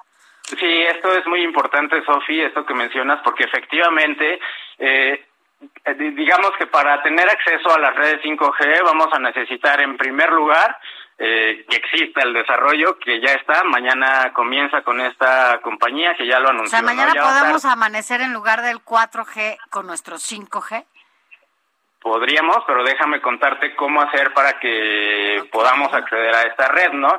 Entonces, efectivamente, ya está lista ahí la red, ya podríamos conectarnos necesitamos antes que todo un teléfono que sea compatible, ¿no? Un smartphone compatible que tenga la capacidad de conectarse a estas redes de quinta generación, que en México ya hay más o menos unos 40, un poco más de 40 modelos eh, de teléfonos de todas las marcas que pueden conectarse a esta red 5G y bueno, conforme avance eh, el año va van a ir llegando más modelos, ¿no? Precisamente en Barcelona hoy comienza el Mobile World Congress, que es eh, pues la la, convención más importante de, temas tecnológicos y de movilidad de todo el mundo. Entonces ahí muchas empresas también eh, presentan teléfonos con diferentes capacidades y 5G será una de ellas, ¿no? Entonces tendremos que tener un teléfono compatible que se conecte a 5G. Eh, y tercero, pues vamos a necesitar eh, adquirir un, un, plan de datos eh, como el que tenemos ahora 4G pero eh, que sea 5G, ¿no? Para poder utilizar esta red. Bueno, pues es importante lo que dices para que la gente que nos escuche, pues sepa, ¿no? Que pues evidentemente primero lo que necesitamos es contar con un teléfono que sí, que sí esté como en estas posibilidades para que se actualice a esta nueva generación de de celul de bueno, de internet, ¿no? Que es la 5G.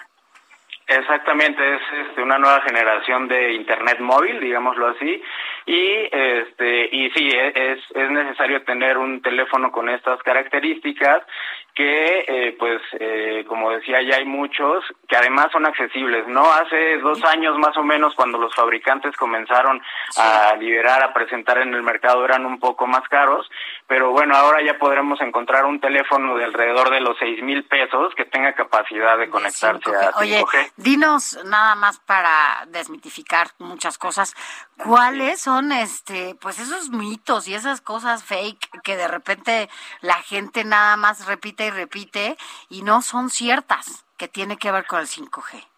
Claro, bueno, hubo, hubo, todo esto surgió a partir justamente de, la pandemia, del inicio de, de, la pandemia, ¿no? En, en China, este, que es uno de los países, este, junto con Estados Unidos, está por ahí esta, eh, digamos, competencia en el desarrollo de 5G y esta guerra económica que, que todos conocemos.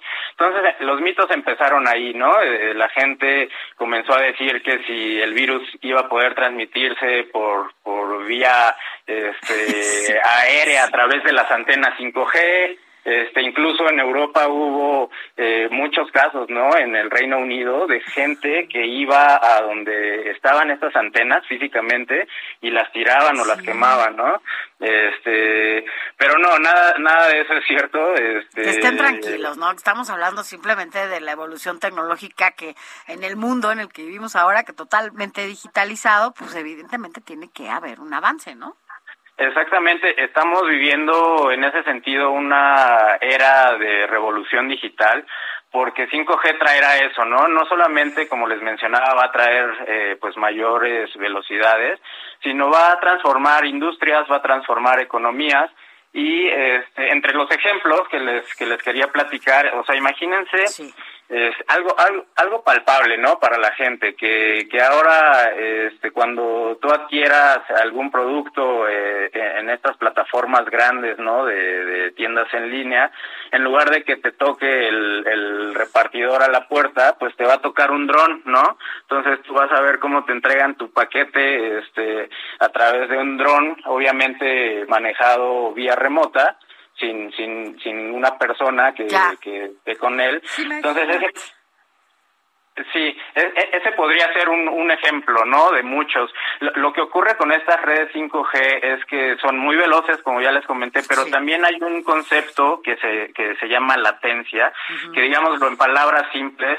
es el tiempo que tarda la red en responder o en reaccionar cuando se le da alguna indicación, sí. ¿no? Y este, y para ejemplificar esto, otra de las cosas que vamos a poder ver con las redes 5G son los coches autónomos, ¿no? En Estados Unidos este, ya se están haciendo pruebas, de hecho, claro. eh, ya, ya son eh, temas que, que están liberando ya para que la gente pueda utilizarlos no en modo de prueba, sino en modo de ya. un servicio ya pues establecido. Va a muchísimas cosas, querido Alex, o sea, es una, como decías, esta nueva revolución, nueva, porque ha habido varias, una nueva revolución tecnológica en donde la gente debe de estar como muy atenta a lo que va a pasar porque van a hacer muchos cambios entonces con esta nueva red. Y nosotros pues estaremos atentos a lo que a lo que ahí sucede Alex, nos come el tiempo, pero por lo pronto agradecerte que, que hayas estado con nosotros y explicarnos. No, al contrario. Y que la gente esté tranquila.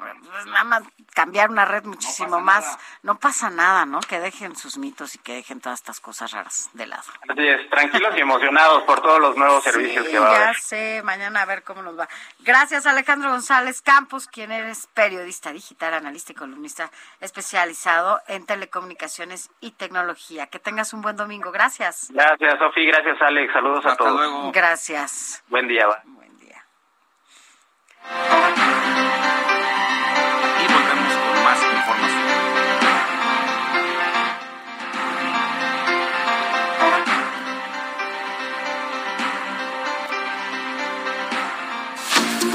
La noticia no descansa. Usted necesita estar bien informado también el fin de semana. Esto es Informativo El Heraldo Fin de Semana. Informativo Heraldo Fin de Semana. Regresamos.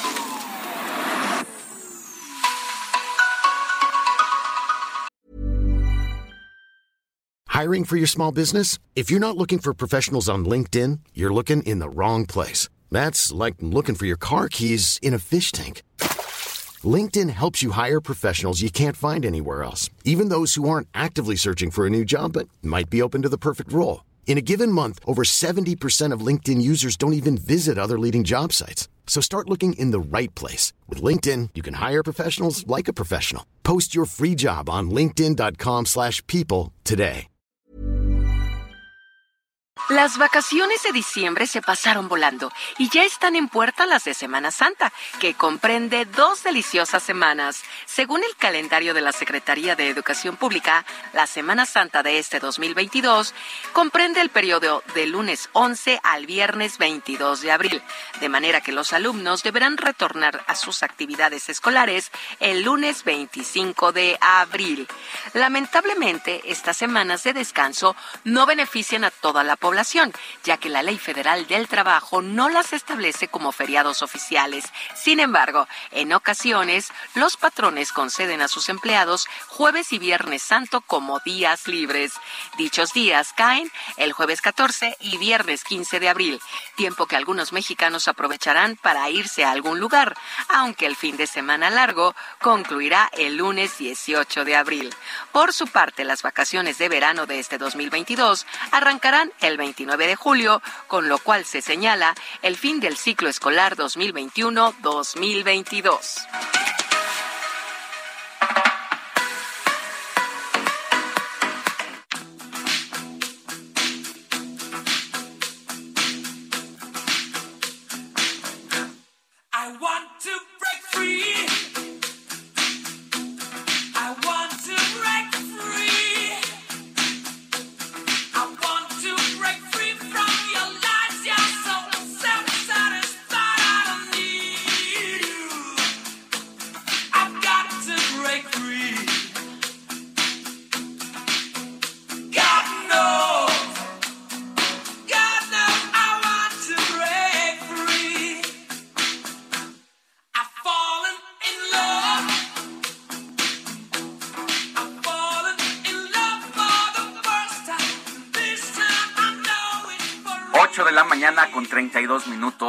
Centro de la República.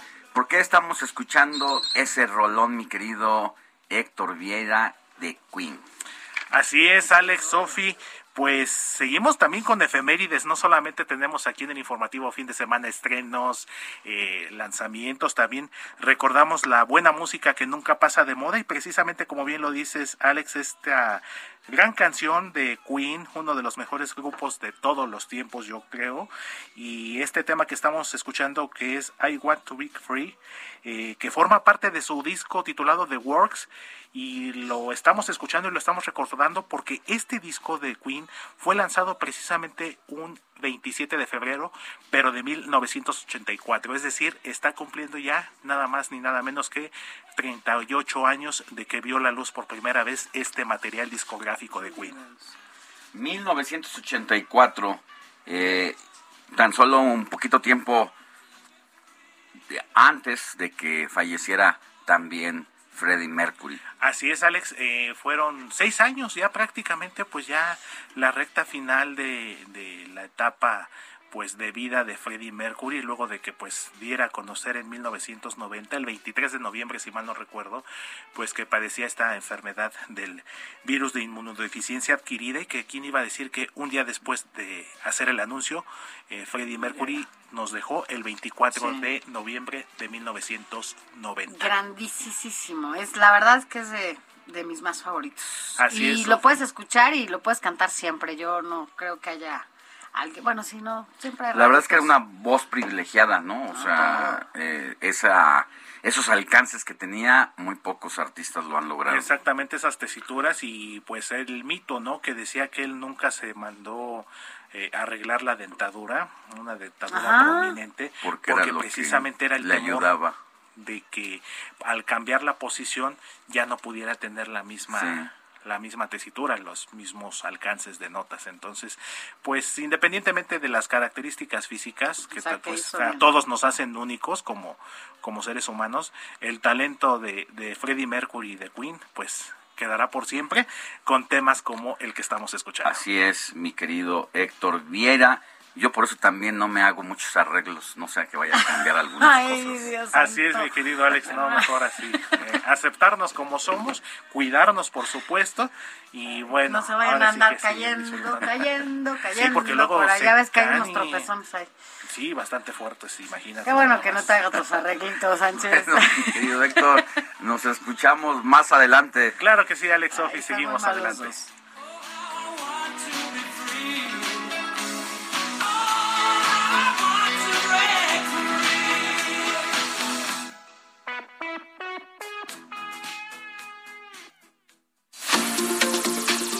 El Heraldo Fin de Semana con Sofía García y Alejandro Sánchez. Síganos.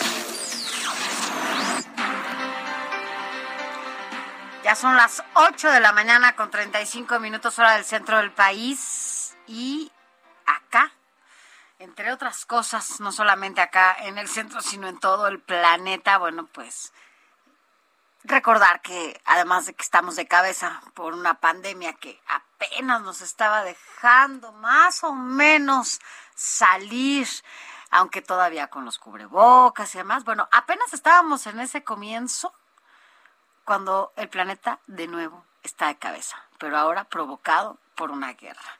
Esta invasión de Rusia a Ucrania no solo afectará a estos dos países, también afectará las economías de muchas naciones, más de lo que ya estaban lastimadas y por supuesto México no será la excepción, pero quien sabe todo esto de los dineros y de las economías más claro es nuestro colaborador, compañero y amigo José Manuel Arteaga, quien es el editor de Mercados, la sección de mercados aquí en el Heraldo de México. ¿Cómo estás, José Manuel? Buenos días. Hola Sofía, Alex, ¿cómo están? Muy buenos días, un gusto saludarlos esta mañana. Igualmente, pues nos va a pegar, ¿no? O sea, nos guste o no, nos va a pegar.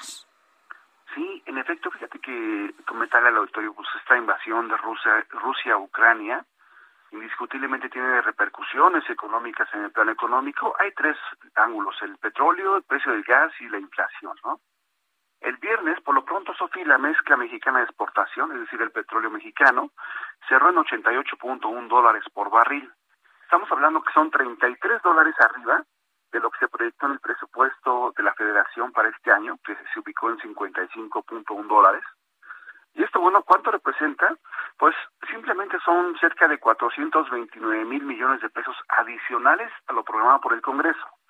Estamos hablando que hay mayores ingresos en cuanto a lo que es a lo que estaba precio. presupuestado, ¿no? A lo que Exactamente. se estimaba, más bien. Nunca se imaginaron que iba a subir de esa manera el costo por el barril, ¿no? Es correcto, pero el gran problema es que México importa más de lo que exporta.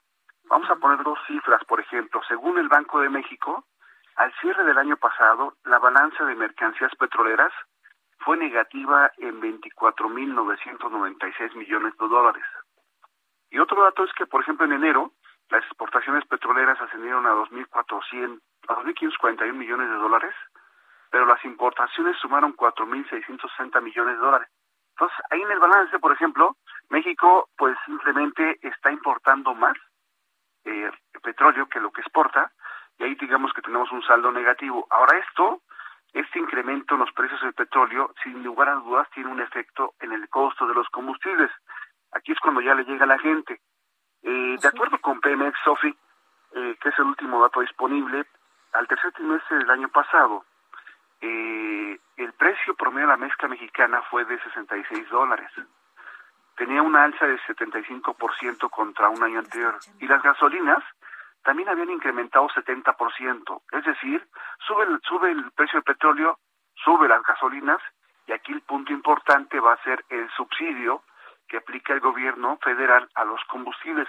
Para esta semana, ese subsidio que aplica Hacienda en gasolina magna bajó de 100% a 99.10%, es decir, el valor de un litro de combustible sale más caro. En el caso de la Premium también disminuyó de 82.75% a 77%. También se va a pagar más gasolina, más, más el costo de la gasolina. Entonces, el otro efecto que te comentaba es este, que altos precios del petróleo son, son atractivos, pero bueno, también trae un efecto en el costo de los combustibles. Aquí la gran interrogante va a ser cuánto alcanza a subsidiar a la Secretaría de Hacienda, cuánto puede ponerle para que no se pegue tan fuerte en el bolsillo eh, el, el, alza en las gasolinas que discutiblemente se va a presentar. Eh, platicamos con expertos que decían que posiblemente hasta 30 pesos por litro podría alcanzar el tema de la premium. Está por verse porque, digamos, depende mucho del subsidio de las gasolinas. Ahora, el tema del gas, Sofía, el tema del gas es muy importante porque eh, esta crisis, lo primero que impactó fue lo, los precios del gas natural. Estos subieron cerca de 50% al nerviosismo de la guerra. Eh, un efecto importante principalmente es en Europa, vamos. Europa compra entre 30 y 35% del gas natural a Rusia uh -huh. y entre 25 y 30% del petróleo a ese país. O sea, realmente es una eh, dependencia importante del gas natural en Europa. Ahora parece que está lejos, pero bueno, eh, siempre, siempre vivimos en un mundo globalizado y en un cierto momento puede trasladarse hacia lo que podría ser en nuestro país. México también es este dependiente, eh, importa más gas natural de lo que produce.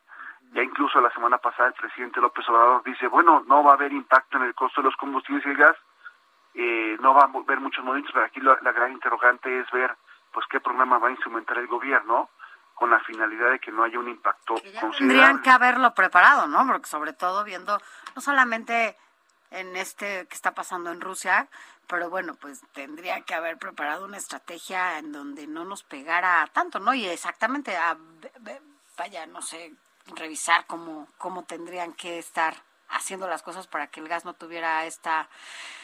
Porque nos va a pegar, ¿no? Todo el mundo utilizamos el gas. Es correcto. Aquí lo que estamos esperando es que si bien el presidente anunció que no nos va a pegar, la, la interrogante es que, que presenten el programa de que cómo, que, cómo va a ser el, el, efecto, cómo va a ser el programa con la finalidad de disminuir. ¿Cómo el no efecto. podría pegarnos? ¿Que, le, que es, hicieran estos subsidios? Exactamente, que sea el, el, el, mayor impacto, el mayor, el mayor efecto que no sea tan, tan, tan severo para, digamos, la economía familiar, ¿no? Y aquí entramos al tercer aspecto, Sofi. El tercer aspecto es indiscutiblemente el tema de la inflación. El tema de la inflación, como ustedes lo saben, el autor lo conoce, Es el impuesto más eh, eh, impresionante para la gente de bajos recursos. La semana pasada se presentó la variación de precios y servicios a la primera quincena y aquí ya, bueno, ya vemos cómo la inflación vuelve a rebotar, ya vas otra vez hacia arriba, ya tiene un 7.22%, digamos que no baja de ahí, está dos veces por encima de lo que espera el gobierno, de lo que espera el Banco de México, eh, y bueno, hay eh, dos aspectos a resaltar, es que los energéticos pues tienen una inflación de 6.22% a tasa anual y solamente en una quincena, solamente en una quincena lo que comentaba Sofi, el gas doméstico ha subido 3%, es el que más se incrementó en la quincena, junto con el limón que subió 3.64 y aquí el, el, el otro efecto, ¿no? La inflación y cómo en un cierto momento todos estos eh, sucesos que suceden al otro lado del mundo, pues llegan a repercutir también en nuestra economía y lo que se está esperando, sobre todo ese tema de inflación que le, eh, aquí se nos pega a todos, Sofía, de este aumento inflacionario va contra todos. No, pues por supuesto que nos va a pegar a todos, ya cuando te llegue el recibo del gas, eh, cuando vamos al súper ya no nos alcanza igual, eh, vaya, vienen muchas repercusiones importantes y bueno, pues hay que tomar las precauciones que pues cada quien desde sus propias circunstancias pueda, ¿no? Hay gente que vive al día y que difícilmente puede ahorrar, pero bueno, pues esperemos que puede guardar, ¿no? Algo para cualquier emergencia. Es difícil y, yo sí creo que, bueno, pues esto apenas empieza. Eh, eh, ya teníamos las secuelas de la pandemia, ahora vienen las otras consecuencias que son las de la guerra. Así que, bueno, pues ya, ya te estaremos leyendo. Recuerde la sección de mercados en el Heraldo de México. Gracias, José Manuel Arteaga, editor de esta sección. Buenos días. Gracias, Sofía, Alex, que tengan una buena mañana. Gracias, José Manuel. Cuídate. Buen domingo. Informativo El Heraldo, fin de semana, con Sofía García y Alejandro Sánchez. Síganos.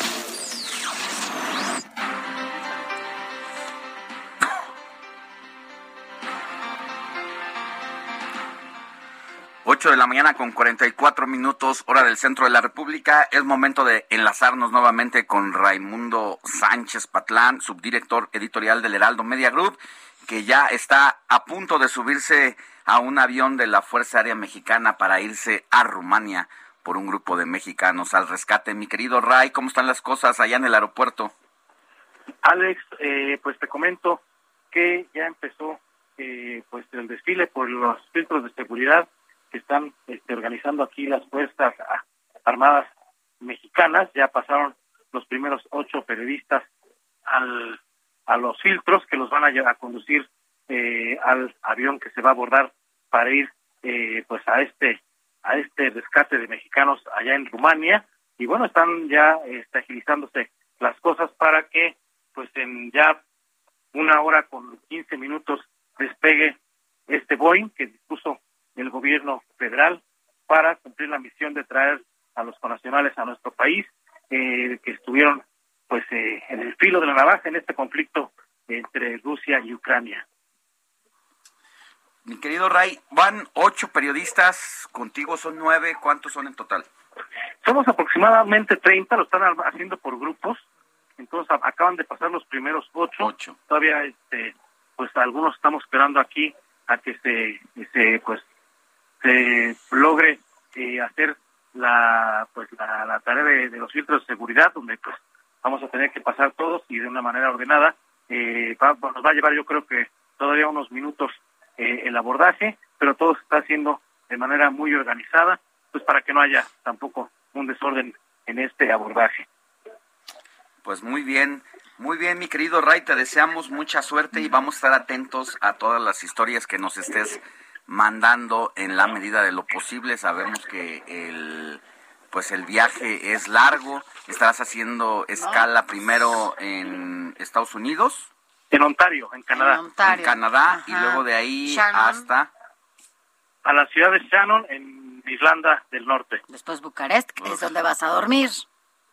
Y bueno, de, bueno, de Irlanda vamos a pasar una noche en Irlanda y de ahí nos vamos a Bucarest o sea, en, general, en total, ¿cuánto tiempo se van a tardar, cuánto tiempo va a durar este traslado para llegar a Rumania?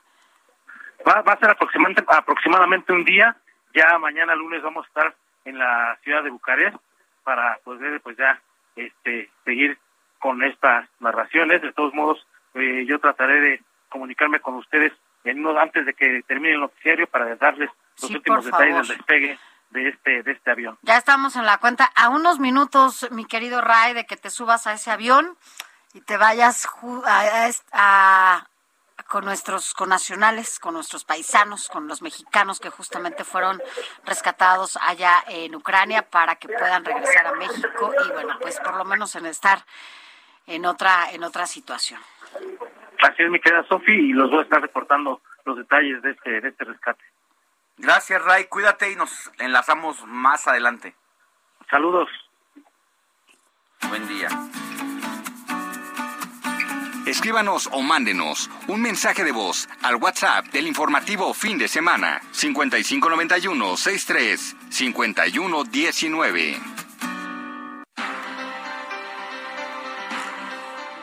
Ocho de la mañana ya con 48 minutos hora del centro del país. Y mire, a propósito, a propósito de todo lo que estamos platicando, eh, pues, ¿qué está pasando? ¿Cuál es, pues, la situación actual sobre esta invasión que hace Rusia a Ucrania? ¿Cómo entender estas causas? ¿Por qué se da?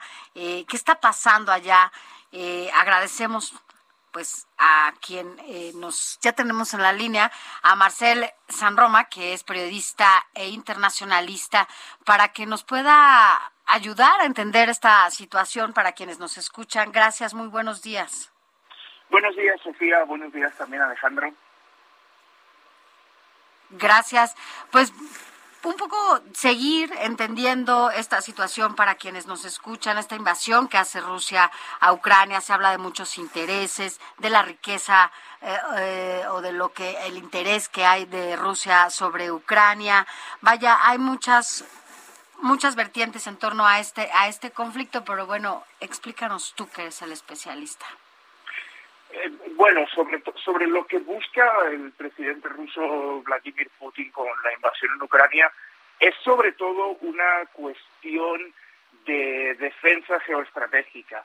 Eh, buena parte de los países que formaban parte del Pacto de Varsovia durante la Unión Soviética, después de la caída del muro de Berlín y en la siguiente década y media, fueron entrando progresivamente en la OTAN, que es esta alianza militar fundada por Estados Unidos Canadá y las potencias occidentales, sobre todo para enfrentar a la Unión Soviética en- durante la Guerra Fría.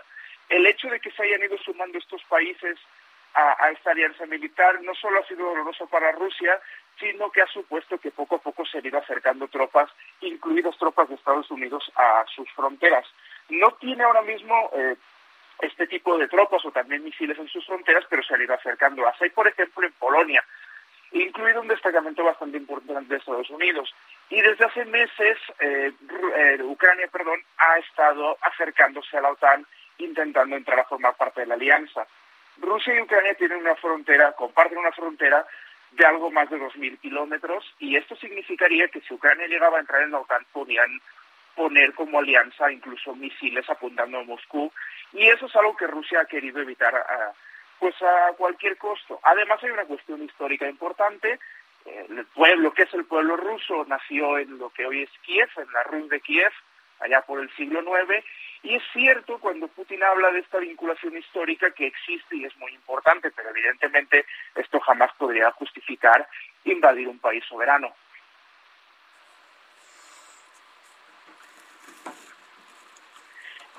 Entonces, este, ahorita la, la, situación, eh, lo que lo que están coincidiendo muchos analistas en que Rusia se está encontrando muchos más problemas de los que esperaban, eh, que la, la fuerza que en mandó Putin para entrar en, la, en Ucrania fue aproximadamente de una tercera parte de la que tenía desplegada en sus fronteras y que confiaba en tener una victoria bastante rápida, en someter al gobierno ucraniano de forma bastante rápida, pero esto no está siendo así, en parte porque Ucrania se siente pues evidentemente agredida y una parte de Ucrania que sí es prorrusa, pero hay una hay un sentimiento nacional bastante importante en buena parte del país, sobre todo en, el, en la zona occidental del país, y no están cediendo como los rusos seguramente esperaban. Además, han- están recibiendo ahora incluso más apoyo militar de, de buena parte de Europa, incluso de Estados Unidos. Entonces es un país que aunque evidentemente en cuanto a número de fuerzas y capacidades militares está, está lejos de poder contrarrestar al completo a Rusia, pues sí está bastante bien surtido y por ejemplo estamos viendo muchas imágenes de, de estos sistemas antitanque que tiene el ejército ucraniano proveniente de Estados Unidos en una pues este unas máquinas que se llaman los Javelin son estadounidenses y otros que son británicos británicos que son los Enlo esto les está permitiendo frenar mucho el avance ruso terrestre y estamos viendo pues cómo la batalla por Kiev va a ser extremadamente complicada pero evidentemente el ejército ruso es muy potente y sigue eh, pues, eh, avanzando, aunque sea lento, y hoy, por ejemplo, pues ya hay reportes de que están entrando en la ciudad de Kharkov, en el norte, que sería muy importante para presionar en, en pues, prácticamente lo que podría ser un sitio a, a la capital, a Kiev. Mar Marcel, entonces, ¿tú consideras que dentro de esta diversidad de pensamientos e ideologías que hay en Ucrania, eh, el nacionalismo se sostiene por sobre todas las cosas, independientemente de los otros grupos que son prorrusos o que incluso hay hasta la, se ha señalado que hay hasta neonazistas por allá.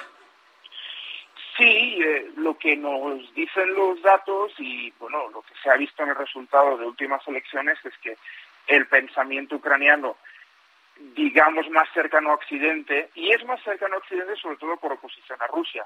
No es tampoco necesariamente una voluntad particularmente europeísta, sino que es una respuesta a la presión que ejerce Rusia de control regional.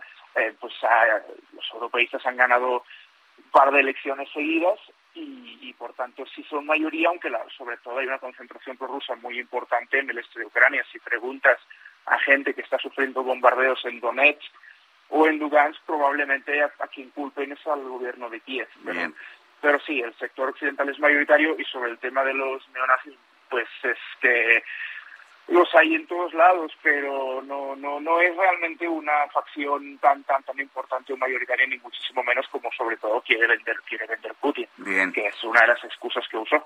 Marcel, te agradecemos muchísimo que hayas estado con nosotros y vamos a seguir pendientes y nos comunicaremos nuevamente si así se lo consideras. Perfecto, muchas gracias. Gracias. Nosotros vamos a una pausa y volvemos con más información.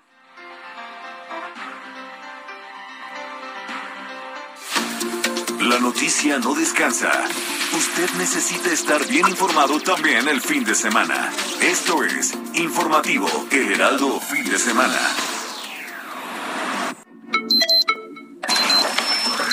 Noticias a la hora. Heraldo Radio le informa.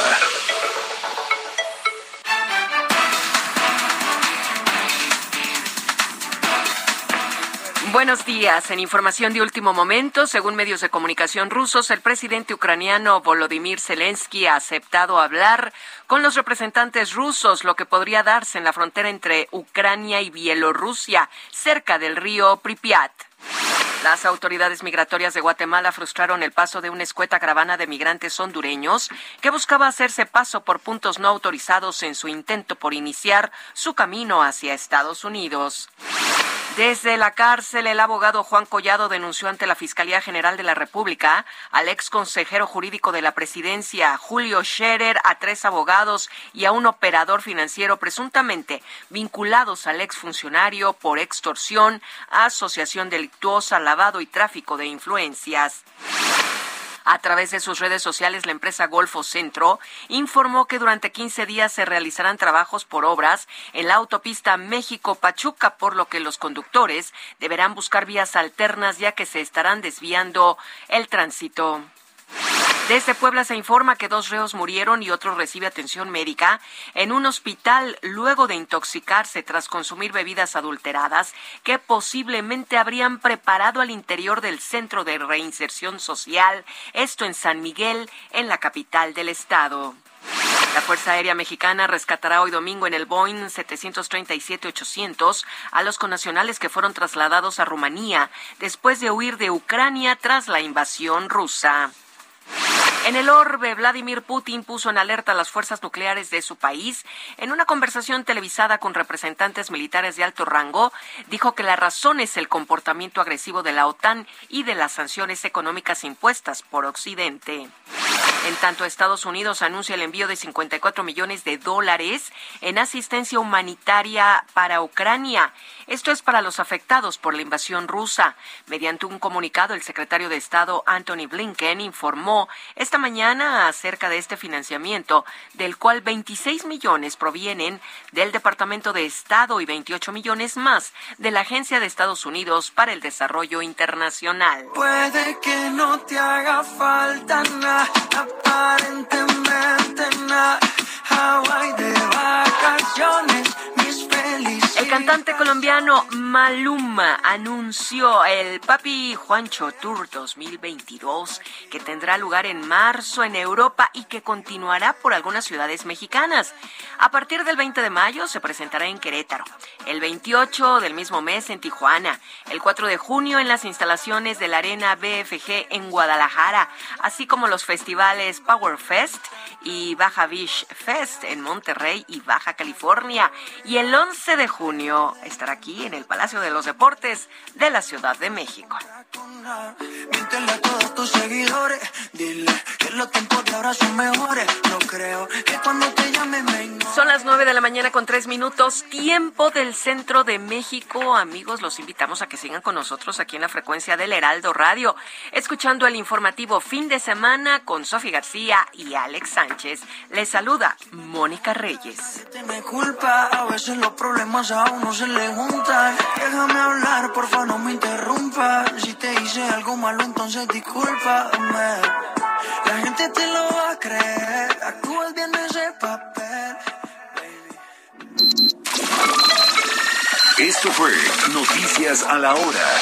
Siga enterado. Informativo, Heraldo Fin de Semana. Regresamos. Eduardo Marín y el séptimo arte.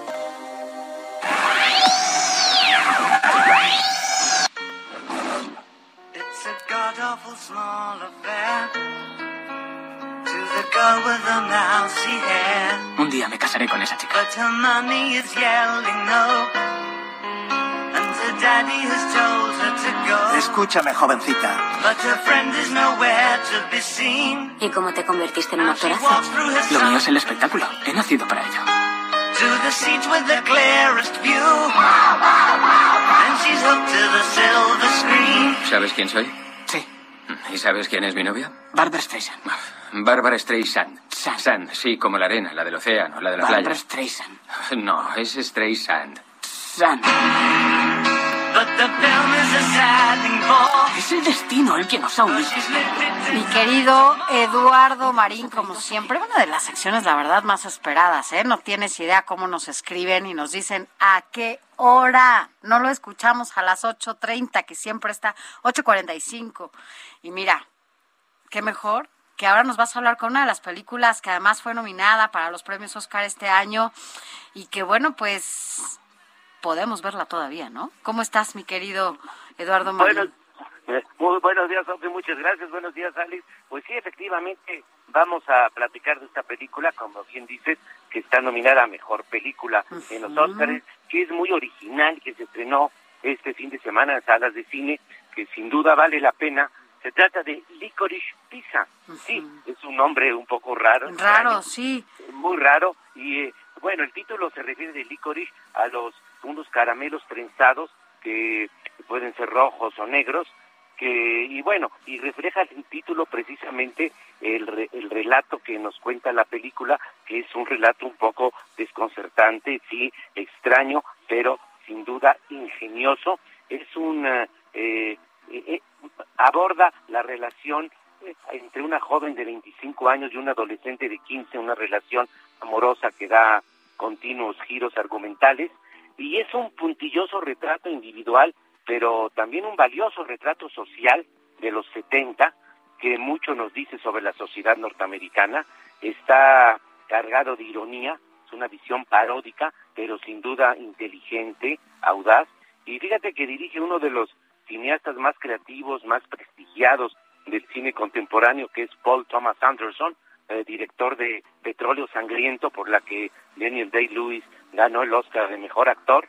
Y bueno, y a diferencia de sus películas anteriores, esta película Licorice Pizza, pues tiene un componente irónico. Ahora bien, hay que decirlo, la película pues no es para todos los gustos, algunos no le pueden encontrar el sentido, otros en cambio la disfrutan mucho.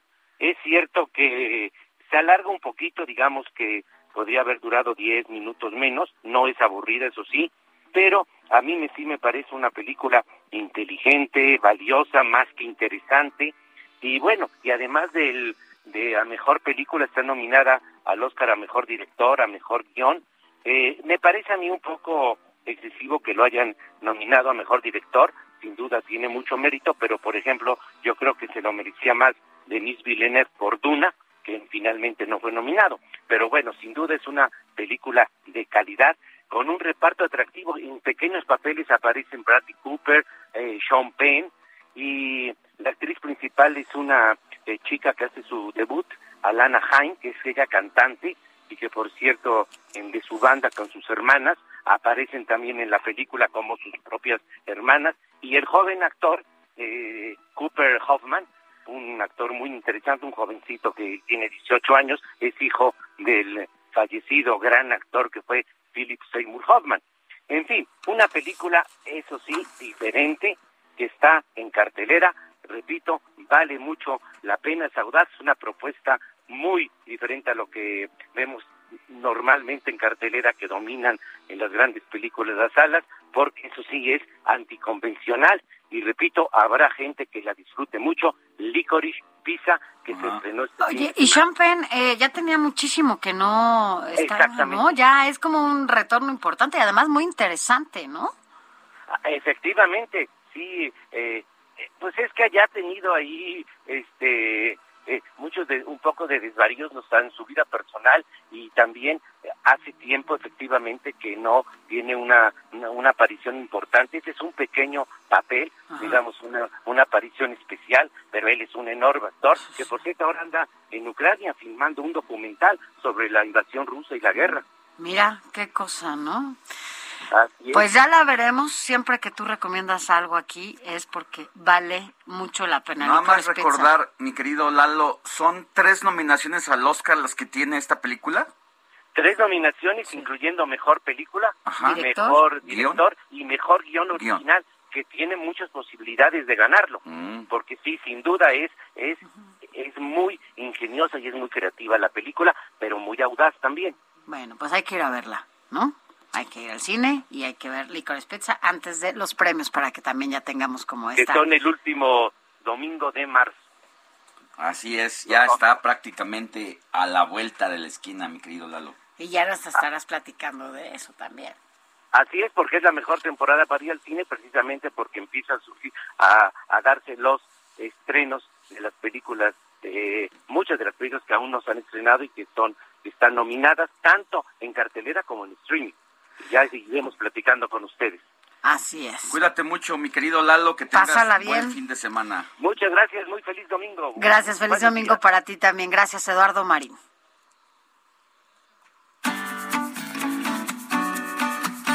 Escríbanos o mándenos un mensaje de voz al WhatsApp del informativo fin de semana 5591 63 51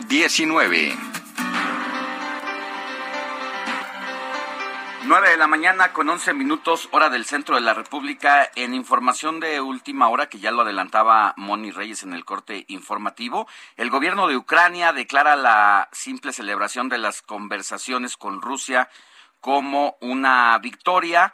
Se ha logrado y se ha aceptado por parte de Ucrania sostener un diálogo con Rusia para ver si ponen cese al fuego y pues, va a ser importante lo que va a ocurrir de esa mesa, por llamarlo de esa forma, de negociaciones.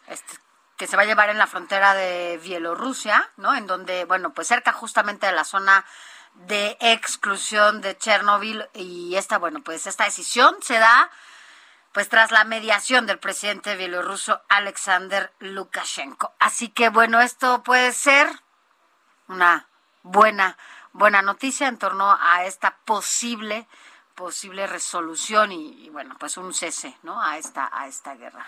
Vamos a ver qué pasa de aquí en lo que estamos hasta las 10 de la mañana. Vamos a darle seguimiento a este anuncio para saber cuál es el curso de las relaciones bilaterales que van a tomar ambos países en situación de guerra.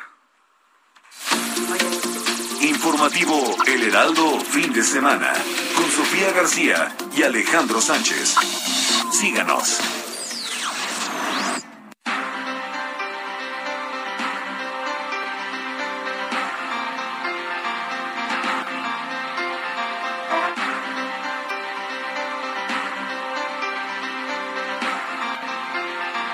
De la mañana ya con 12 minutos. Gracias por estar con nosotros. Ya estamos casi en el último, en el último, en la última parte ya de este informativo de fin de semana. Pero mire, al inicio de este espacio le comentábamos que hoy es un día importante, sobre todo porque es el Día Mundial de eh, los trasplantes. Y la verdad es que yo creo que sí, salvo que me corrijan, así no sea, pues, pero México estamos como en pañales en esta cultura de la donación de, de, órganos y todavía nos falta mucho, mucho por aprender en este sentido y el significado y el valor que sería justamente donar nuestros órganos, porque además se trata de salvar vidas o de mejorar la calidad de vida de otras sí, personas. Sí, hay muchos tabús, muchos... Mmm Sí, muchos mitos. Muchos mitos y gran parte de creencias, incluso religiosas, que son los principales obstáculos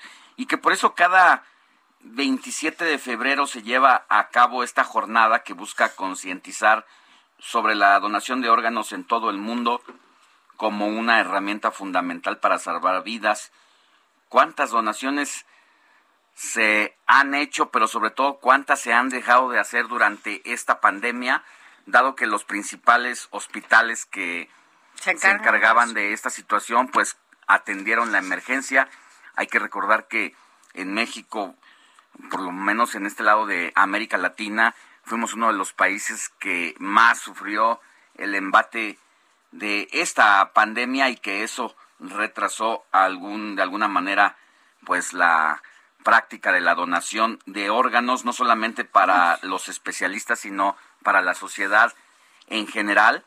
Y qué bueno que podamos retomar esta, pues este día y trataremos de hacerlo no solamente porque es el Día Internacional de la Donación de Órganos. Bonnie Balcázar, directora de Desarrollo Institucional y Alianzas de la Asociación ALE.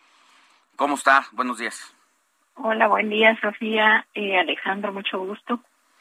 Eh, la importancia del trasplante de órganos en México para salvar vidas, pues en 2021 se había registrado un aumento, al parecer, de 71% en la donación.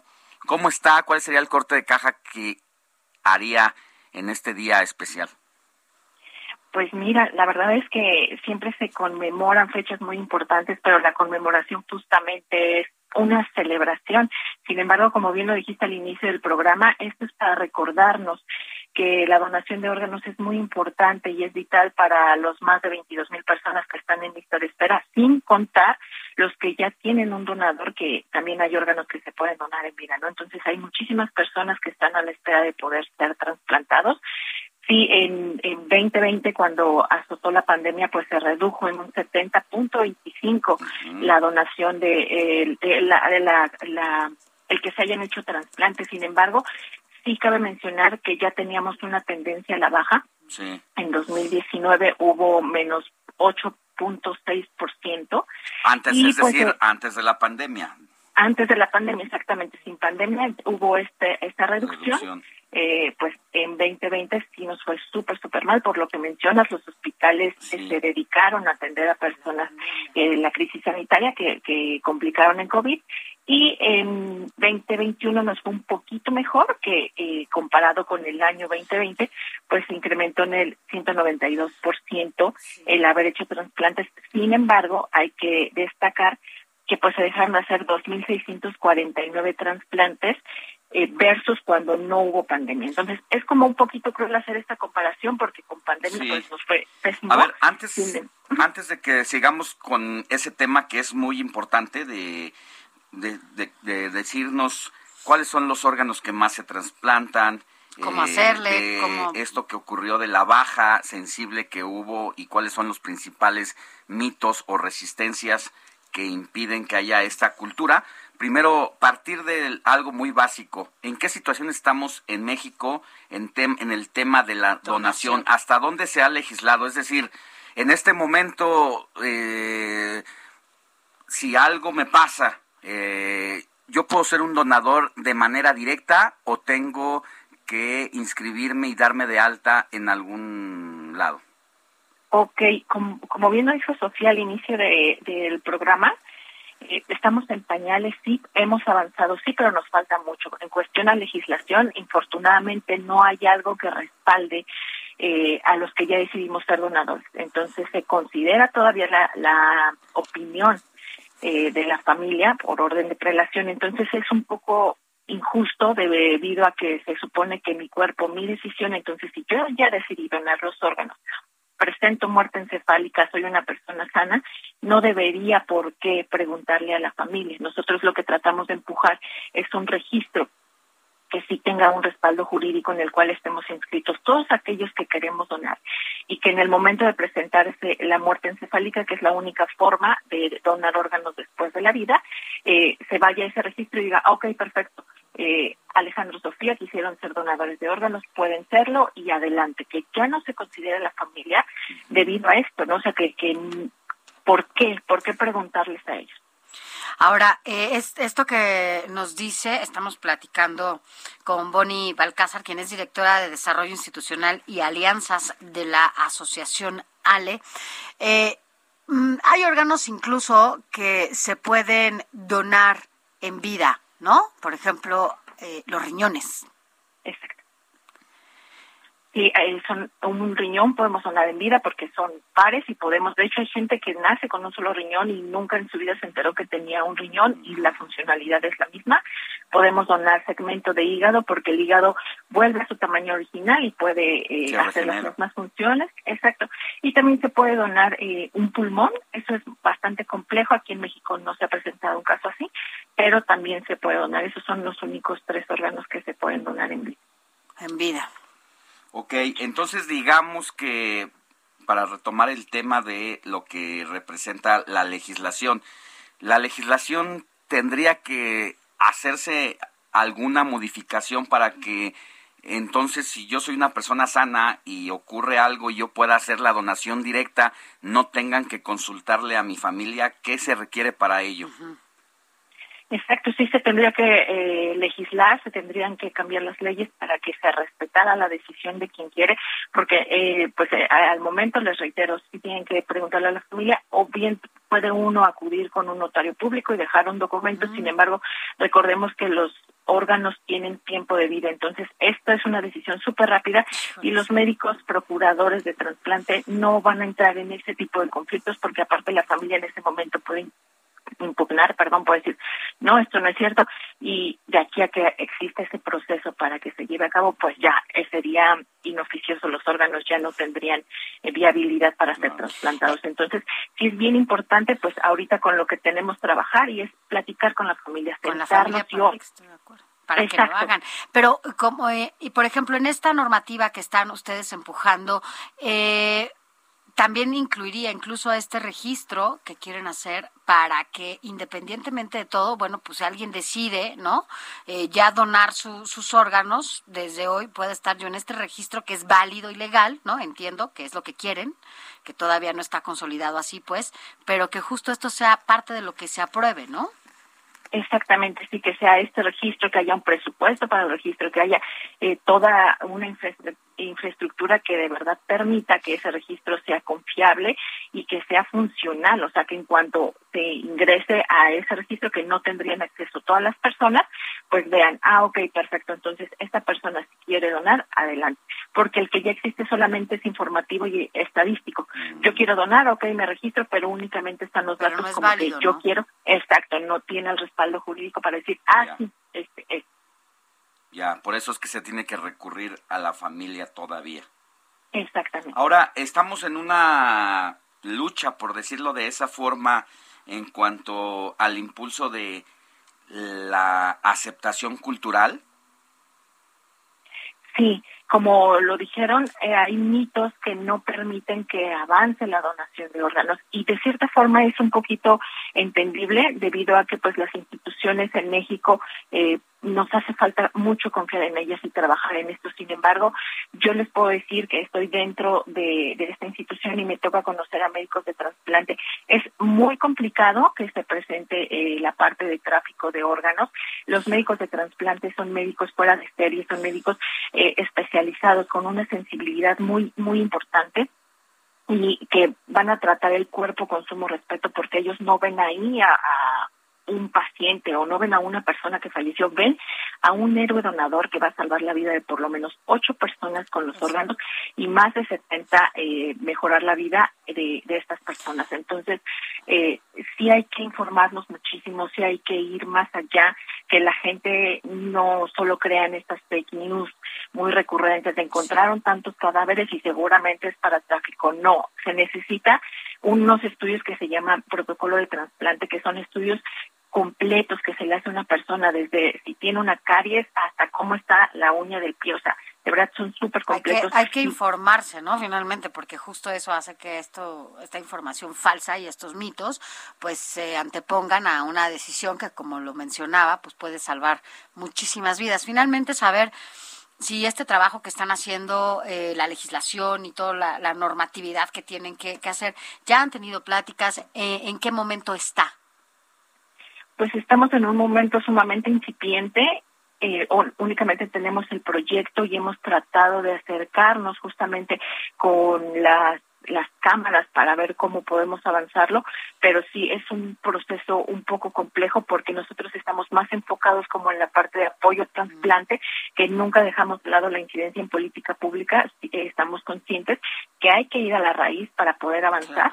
Sin embargo, sí es como ir paso a paso, pero sí hemos tenido acercamientos con eh, las cámaras. Pues muy bien, Bonnie Balcázar, directora de Desarrollo Institucional y Alianzas de la Asociación ALE, que hace un trabajo para la cultura del trasplante de órganos con el fin de salvar vidas. Muchas gracias por la entrevista y bueno, pues a donar y a empujar, a, a seguir vidas, empujando ¿no? esta, este proyecto. A salvar vidas. Muchísimas gracias, Alejandro Estafí. Gracias. Gracias. Vamos a una pausa y volvemos con más información.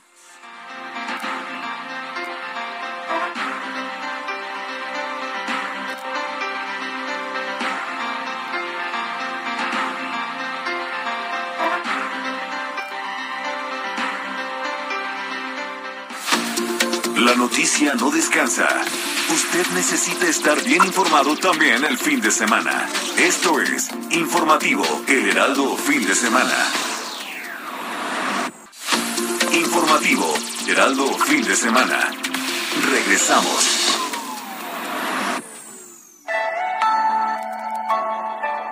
¿Sabías tú que los pensamientos suicidas de los adolescentes generan alarma a los padres? Y aunque los especialistas dicen que en muchos casos no siguen estos impulsos, advierten que se les debe prestar gran atención y estudian que jóvenes tienen más riesgo de padecerlos y cómo pueden actuar las familias para protegerlos.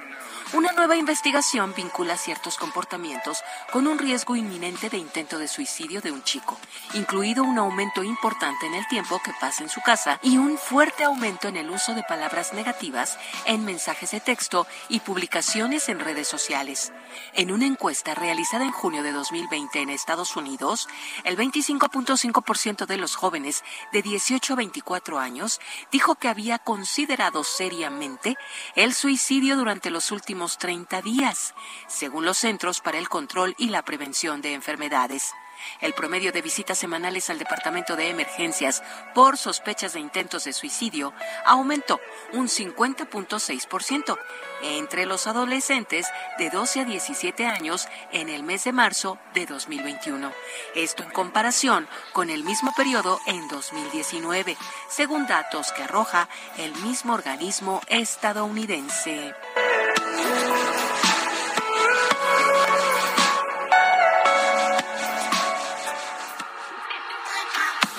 Was wondering about your mama.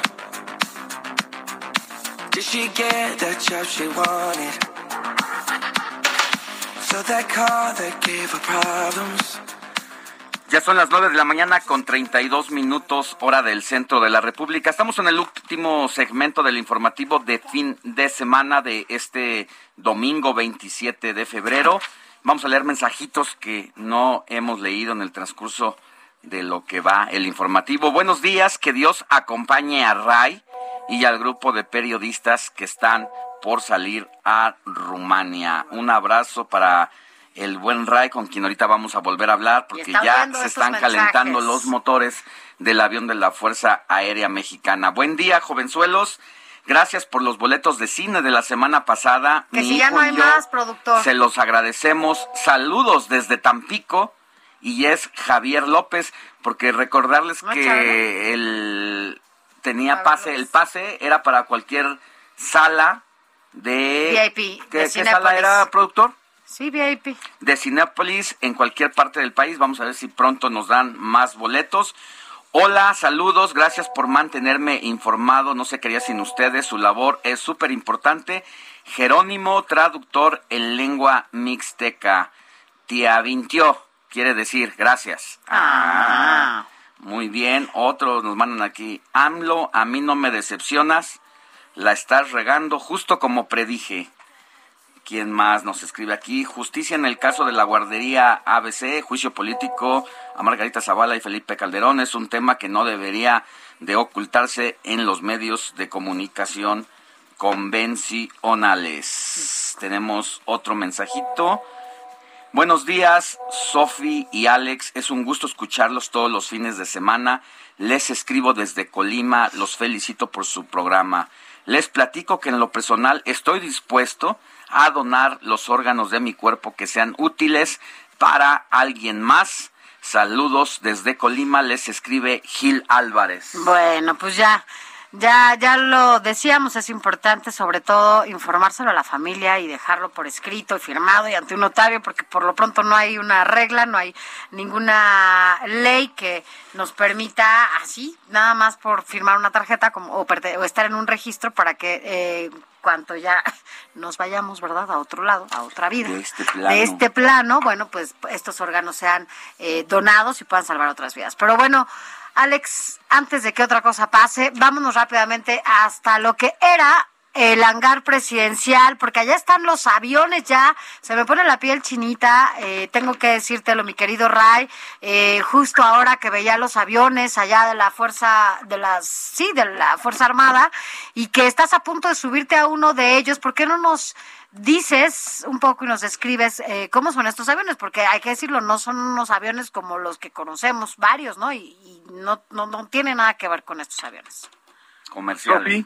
Eh, pues en efecto ya estamos a bordo de, de este Boeing 737-800 de la Fuerza Aérea Mexicana, eh, ya listos para despegar y hay que decir que pues este este este avión es de un gris mate, eh, un gris casi casi como los cielos de- del invierno europeo hacia el que nos dirigimos y bueno las turbinas ya están eh, pues respirando prácticamente ya casi para entrar a rugir y surcar los aires eh, de este pues de este, de este de este artefacto que va a rescatar a los paisanos mexicanos que están ahorita en Rumania después de haber sido eh, ayudados a salir de Ucrania. Este, este avión tiene capacidad para 150 personas y bueno, previamente al abordaje, el personal de las Fuerzas Armadas sa- sanitizó eh, pues el equipaje de cada uno de los que venimos en este en este vuelo. También un grupo de perros entrenados eh, pues desfiló por los por las maletas, eh, mochilas que trae, que traemos los periodistas y demás eh, pasajeros para verificar que nosotros trajéramos alguna sustancia prohibida y bueno pues ya estamos aquí eh, cómodamente sentados en este avión de pues este, les repito capacidad para 150 personas Ya, y 150 personas, ustedes son más o menos la con la tripulación y quienes van, periodistas, camarógrafos, ¿serán unos 50 personas las que van? Yo creo que entre 50 a 60 a lo mucho. Eh, y bueno, pues eh, estamos esperando ya aquí que se acomoden todos los que siguen siguen abordando eh, para que pueda pues ya empezar a, a realizar sus primeros movimientos este este avión de la Fuerza Aérea Mexicana. Y se habla de cuántos mexicanos, ya nos habías dado el dato hace rato, pero para quienes no nos habían sintonizado y nos están escuchando apenas en este momento, ¿cuántos son los mexicanos por los que van eh, las Fuerzas Armadas? Ahorita en Rumania hay este 22 mexicanos eh, que fueron pues trasladados de Ucrania por las eh, por el cuerpo diplomático mexicano después de haber eh, pues estado en Kiev y queriendo salir 22 mexicanos pues ya están en en en la capital de Rumania y bueno vamos a ver si si todos van a regresar eh, con, con nosotros o solamente una parte. ¿Cuándo regresas? Recuérdanos. El miércoles eh, está programado eh, pues el regreso a nuestro país y bueno ahí les estaré contando eh, cómo nos fue y quiénes de los que están allá de los mexicanos van a regresar con nosotros. Pues mucho éxito en esta cobertura. Estamos seguros que vamos a, a, a, saberlo, a conocerlo y a leerlo en las páginas de del Heraldo de México, sí, pero también a través de todas nuestras plataformas. Mi Ray, estamos viendo ese avión en donde ya estás a bordo. La gente, ¿viste que te mandaron un mensajito? Los de No, no, no, no, mira, te mandaron, ahorita te lo vamos a leer, dice Dice una de las personas que. Buenos que días, nos escucha, que Dios mira. acompañe a Ray y al grupo de periodistas que están por salir a Ucrania. Es Adriana Juárez, aquí de la alcaldía Coyoacán. Muchas gracias, le mandamos un saludo y que, pues obviamente, nos, nos vamos, vamos a hacer nuestro mejor esfuerzo para mantenerla informada. Así va a ser, seguro que lo vas a hacer muy bien. Gracias, Ray, gracias Mucha por suerte, todo. Ray, cuídate. Suerte, gracias. Abrazo. Gracias, éxito. Informativo El Heraldo fin de semana con Sofía García y Alejandro Sánchez. Síganos. Ya son las 9 de la mañana con 39 minutos hora del centro de la República. Ahora nos enlazamos con el diputado Manuel Rodríguez, quien es el presidente de la Comisión de Energía allá en el Palacio Legislativo de San Lázaro, porque el día de mañana, diputado, termina esta serie de debates en torno hacia una reforma eléctrica y de pues o de energía y que pues una serie de mesas se han sido motivo de discusión en un tema tan polémico como es este. ¿Cuál es el balance que hace ya prácticamente al cierre de este Parlamento abierto? Muy buenos días a todos los que nos escuchan este domingo. Saludos Sofía, saludos Alejandro. Y bueno, contestando a la pregunta, Alejandro, pues el balance desde mi opinión, mi criterio, es que ha sido eh, muy positivo porque pues a lo largo de prácticamente un mes y medio hemos tenido la oportunidad de con toda libertad y además amplitud el conocer las diversas opiniones que hay en torno a esta reforma constitucional en materia eléctrica que estamos discutiendo en la Cámara de Diputados y que, bueno, pues esto, por un lado, eh, nos permite eh, ver el interés que hay por parte de colectivos ciudadanos, de académicos, de especialistas en el tema eléctrico, de quienes están en la industria eléctrica, de funcionarios públicos también que tienen que aportar.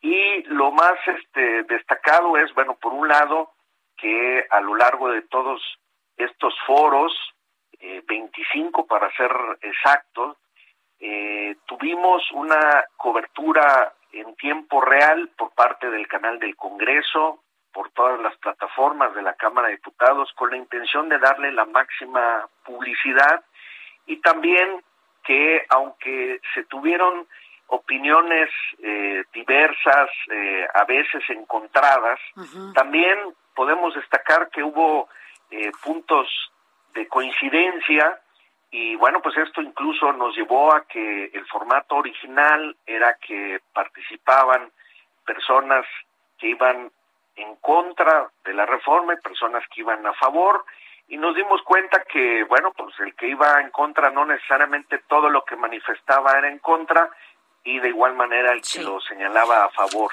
Y bueno, pues esto nos va a permitir a las diputadas y a los diputados integrantes de las comisiones de energía y de puntos constitucionales, que somos quienes tenemos el turno por parte de la mesa directiva para dictaminar sobre este tema, tener elementos pues no tan solo amplísimos, sino muy precisos que nos van a ayudar en este trabajo de análisis, pero especialmente de dictaminación. Justo, justo ahora lo que lo que dice diputado. Eh, entonces, dígame algo. Si van a ser tomadas en cuenta esta eh, estas mesas de trabajo en donde, bueno, pues hubo especialistas como ya lo señalaba. ¿Sí habrá modificaciones a la a la iniciativa que envió el presidente de la República o será como dice el coordinador de Morena allá en San Lázaro, Ignacio Mier, donde dice que probablemente probablemente ni siquiera se va a mover eh, una coma de este de este dictamen. Sí, eh, bueno, eh, la verdad desconozco esa declaración por parte de mi coordinador, pero lo que sí les puedo afirmar es que la sustancia de esta iniciativa, es decir, garantizar la rectoría del Estado mexicano sobre el sistema eléctrico nacional y la transición energética elevada a rango constitucional, más el establecer el litio como mineral estratégico, estas tres cosas efectivamente no se mueven. En la primera que mencioné significa que el 54% de la generación de energía eléctrica será para la Comisión Federal de Electricidad y el 46% para la iniciativa privada. Que ¿Qué sí se modificaría? Un mercado amplísimo. ¿Perdón? ¿Qué sí se modificaría entonces? Ah, bueno, es que la, la propuesta es amplísima. Eh, tiene que ver con aspectos de las distintas modalidades de generación, tiene que ver con los órganos regulatorios en la materia, tiene que ver también en la parte de los costos que tiene el porteo, la transmisión, la distribución de la energía, eh, es, es amplísima y hay cosas donde evidentemente buscando tener la mayor suma de diputadas y diputados en un primer término y posteriormente de senadores, porque se trata de una reforma constitucional y el constituyente permanente establece que necesitamos una mayoría calificada de eh, las dos terceras partes de los diputados presentes el día de la votación, es decir, que si cuando lleguemos a ese momento hay 500 diputadas y diputados presentes, requeriríamos 333 votos. Hoy los aliados, mi partido Morena, PT y Verde tenemos 280 como coalición.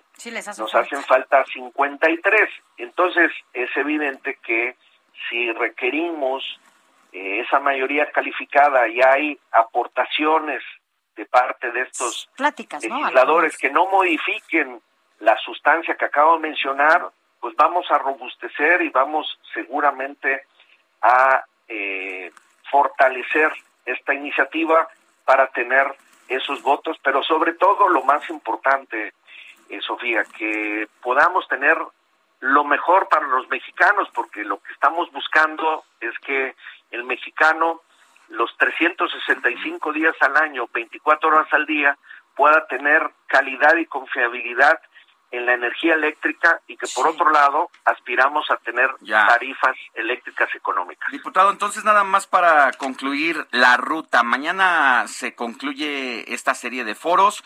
Ustedes tienen algunos días para presentar ya la última redacción de lo que se estaría sometiendo a votación. ¿Ya no alcanza para este periodo de sesiones presentarse el proyecto? Al Pleno? No, indudablemente, indudablemente que sí, en este periodo eh, estaremos entrando a la discusión y a la votación.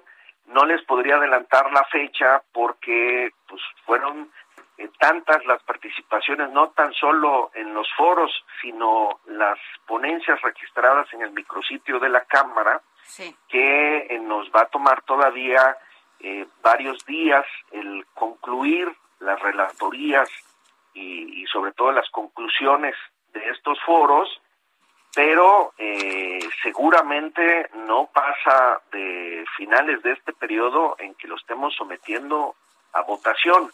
Eh, al pues, pleno. Si nos permiten, sí, al pleno. Si y a comisiones. en unos, eh, pues yo calculo que en unas tres semanas aproximadamente podríamos estar ya iniciando esas discusiones. No quisiera adelantarme porque además son comisiones unidas, es decir, puntos constitucionales y nosotros significa que nos tenemos que poner de acuerdo los dos presidentes para poder convocar, etcétera pero eh, sí son los tiempos que estamos previendo y les vamos a mantener plenamente informados porque es un tema de sumo interés y es estratégico para Sí, recordarle a la audiencia que es al 31, 30 de abril cuando termina el periodo de sesiones que está en curso, ¿verdad?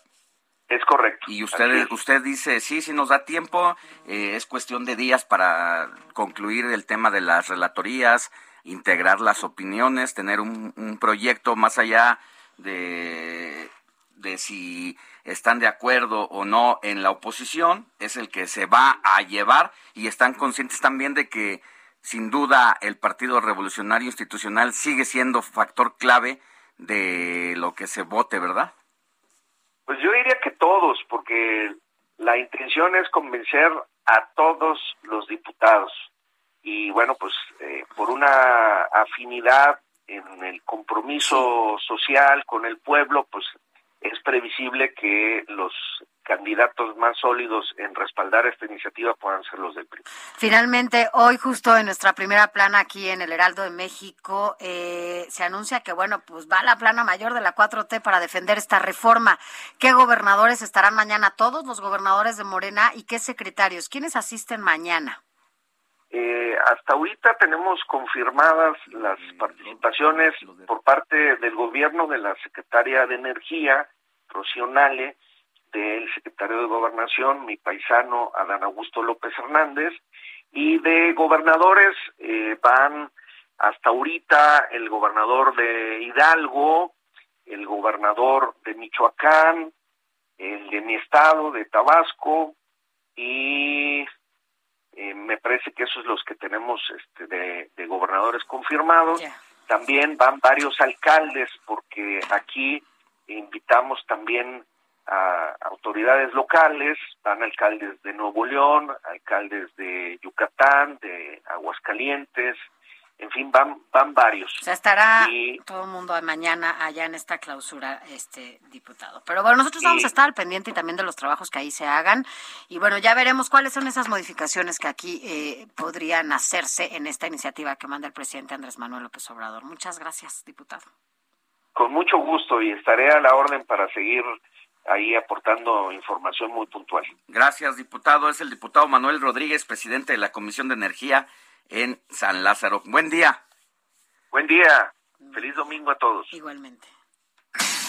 Escena, el mundo del espectáculo en el noticiero Heraldo.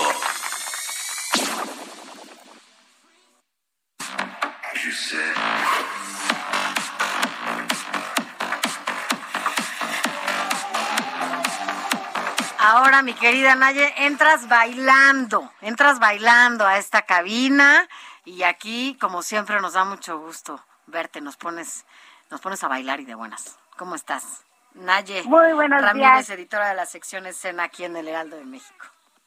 Hola, Alexi, Sofi. Sí, entré con todos los beats para que se pusieran a tono este dominguito y ya tuviéramos mucha energía.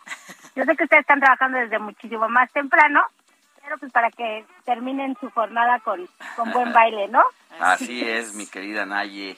Cuéntanos, ¿qué más? Pues, pues, fíjate que les traigo, sabemos que ahorita se está realizando el festival EDC ahí en el Autódromo Hermano Rodríguez. Ayer fue la segunda jornada, este EDC fue muy grande porque empezó el viernes, termina hoy. Ajá. Y mientras todos los organizadores esperan que llegue a 300 mil asistentes, la verdad es que es un mundo de gente, pero es uno de los festivales más importantes después del Tomorrowland que y se muy hace. esperado, mi Naye, porque se había muy cancelado. esperado, claro.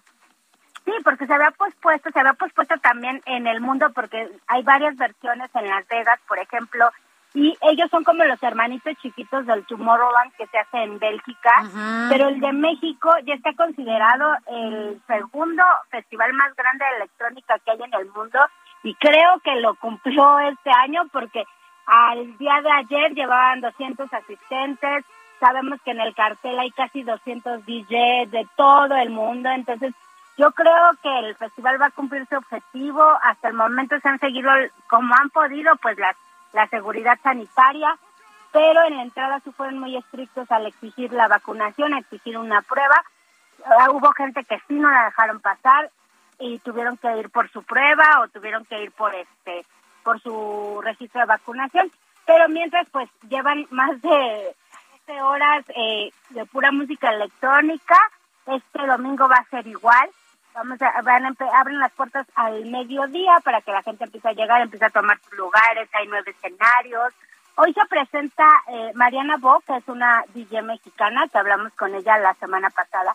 Nos dijo que aparte de pues todas estas oportunidades que ha tenido en festivales internacionales, ella quiere abrir una escuela de DJ aquí en México para que pues haya más presencia de mexicanos en todo el mundo en estos festivales que están teniendo mucha fuerza y que aparte pues están reactivando ya por fin después de estos casi dos años que estuvimos de cuarentena y confinados obligatoriamente. Pues Nos platicó sobre toda esta labor que está haciendo para los DJs mexicanos. Te, te vamos a leer mañana, como siempre, en las páginas del Heraldo de México en la sección que tú coordinas, que tú editas, escena. Mi querida Naye, como siempre es un gusto. Sigue disfrutando, divirtiéndote, bailando.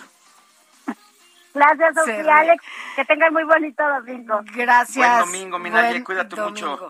Y adivine quién acaba de llegar ya aquí a la cabina, porque además le estamos ya dando, dando, dando Pase, los micrófonos. pase los de micrófonos. pases de micrófonos. Arturo Rodríguez, ¿Qué tal? ¿cómo Muy estás, buenos Arturo? días. Periodismo de emergencia. ¿Qué nos vas a contar Hoy, pues mira, Alex, eh, Sofi, hoy tenemos, eh, y vamos a abordar a profundidad el tema de la invasión de Rusia a Ucrania. Tenemos especialistas, tenemos una ucraniana radicada en México eh, y además vamos a ver algunos temas como el de Tamaulipas y la elección allá todo lo que está pasando. Oye, no tienen, no, no, es de los que no tienen, ah, no, sí, sí tienen, Tamaulipas, sí. Eh, Tiene elección. No, no, no, pero ves que les habían quitado dinero a algunos organismos electorales locales y estaban en riesgo incluso, pero bueno, ese es el caso de Durango. Durango, que es el que está y llore con el sí, tema. no, Tamaulipas bien. Pero no le cambie, aquí está Arturo Rodríguez, ya llegó Hiroshi Takahashi para que se echen un chapuzón y una se que sumerjan ibas a en los temas más importantes de la agenda nacional e internacional. Sofi García, Alex Sánchez, nos vemos y nos escuchamos el próximo fin. éxito, gracias. Gracias.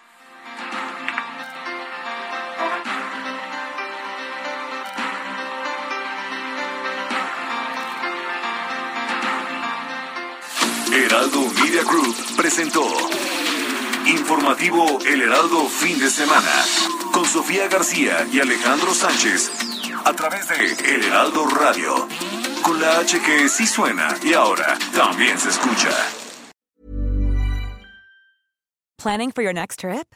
Elevate your travel style with Quince. Quince has all the jet setting essentials you'll want for your next getaway, like European linen, premium luggage options, buttery soft Italian leather bags, and so much more. And is all priced at 50 to 80% less than similar brands.